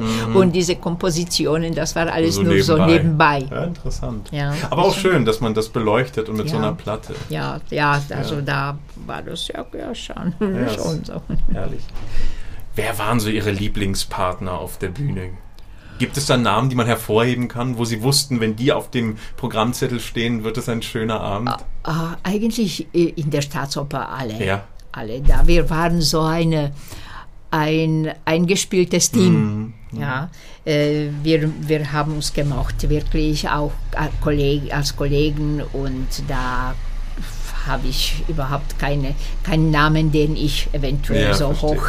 Äh, es waren alle, alle, wirklich alle Kollegen, die, äh, mit denen ich äh, in Berührung kam. Das ist doch ein schönes Fazit, oder? Ja. Aus der Berliner Ja. Zeit. Wenn man Ja. sowas sagen kann, Ja. dann muss es wirklich eine tolle Zeit gewesen sein. Mhm. Ja. ja, Sie haben vorhin gesagt, italienisches Repertoire haben Sie eher ausgeklammert, aber eine Partie musste es dann doch sein. Sie wissen, von wem ich rede. Naja, Die ja, Violetta. Die Violetta, das war auch so eine Geschichte. Das hatte der Sigi äh, Lorenz verursacht. Ach so? Ja, weil wir haben vorher äh, äh, Iphigenie gemacht. Und dann stand das schon auf dem Plan und sagte, du musst unbedingt die, die, die Violetta machen. Ich sagte, nee, ich habe keine, keine Lust, ich will das nicht, das ist also, das, das ist so für Koloraturen und ich möchte das nicht. Und sagte, du musst das, du musst das. So, der hat mich wirklich da reingeschubst. Toll. Ja. Wir sind ihm dankbar dafür. Also muss ich sagen, okay, ich habe es gemacht, aber nicht, dass mir das besonders. Wirklich nicht, ja? Wirklich Also was ich so erlebt habe, von, mit, wenn ich mit einer ehemaligen oder mit einer derzeitigen Violetta spreche, es ist immer so eine Traumrolle und mit der Rolle geht so ein Wunsch in Erfüllung. Bei Ihnen nicht. Interessant. Finde ich ja toll, auch mal anders zu hören. Aber was war es? War es der Musik, Ja. die Musiksprache, die Sie nicht angesprochen hat? Oder fanden Sie das Nein. Schicksal äh, uninteressant? Dieses Nein, das Mädchens, nicht. oder? Ich habe Nee. das nicht so, so darüber nicht so tief nachgedacht. Ja. Aber ganz einfach, äh, weiß ich nicht. Ich kann das nicht erklären, warum. Mhm. Ja. Aber Der für, Funke ihm. ja, für die Ligi war mir lieber. Die haben sie ja auch zu, zuhauf gesungen, ja, ja. Aber blieb es dann bei dieser Eintraviata in Berlin oder haben Sie Ja. sie noch woanders nee, gesungen? Nein, nein, Ja. nein, nein. Interessant. Es, ist, es hat sich so ergeben. Ja. Sie, Das ist die Fortsetzung dessen, was ich sagte. Ich habe nie um etwas gebeten. Äh, wenn ich Angebote kriegte, dann habe ich entweder ja oder nein gesagt, aber dass ich mich um etwas gerungen hätte. Also da gab es auch gar nicht doch noch irgendwie so Wünsche ins italienische Fach, weil zum Beispiel auf ihrer, ich glaube, das war ihre erste Soloplatte, Ja. 78, Ja. da war noch Norma drauf Ja. und Bohem. Ja. Also das sind so Sachen, die hatten sie dann gar nicht angesteuert. Nein, ja? nein, nein, weil das war dann, sie, die, diese Schallplatte sollte eine, ein, ein so Querschnitt Mhm. sein. Und deswegen haben sie mir damals, der Dramaturg oder Dramaturgin, äh, damals waren die Leute, die Dramaturgen, sehr mitentscheidende, Mhm. ja, weil die sagten, sie, äh, wir wollen, dass sie mö- möglichst breites Repertoire dort zeigen. Ja. Ja, also deswegen habe ich, habe ich die, die, das Italienische auch damit. Mitbedient, mit- ja, ja. ja. Aus, die, die, die äh, Boheme, die haben wir auf der Bühne gemacht. Die haben Sie Das doch war, gemacht, ja? ja? Ja, das war so eine lustige Sache, weil das war der, der Peter Dworski war dabei und, und äh, wir haben so auch eine gute Truppe da Ja, das gehabt. glaube ich, das glaube ich, ja. ja. Und dann war das auch so lustig und Aber die Mimi gab es in Berlin auch nicht, ne? nein. Nein, schade. Nein, nein, nein. schade. nein, nein. Ich Aber es hat alles so, seinen Sinn. genau, also Ja, alles Sie hatten Ich habe so viel, so viel habe ich gesungen. Ja. Das ist schon, naja. Eine Frage zum Abschluss, die ich gern an die, naja, ehemaligen, ich, ich sag mal, Sie singen ja noch, aber ehemalig auf der Opernbühne, die ich gern den ehemaligen Sängern stelle. Angenommen, Sie gehen heute Abend ins Bett, wachen morgen früh auf und sind wirklich im Vollbesitz Ihrer stimmlichen und körperlichen Kräfte. Und ein Operndirektor würde Sie fragen, Sie dürfen heute Abend nochmal auf die Bühne, welche Rolle, Frau Hayoschowa, soll es sein?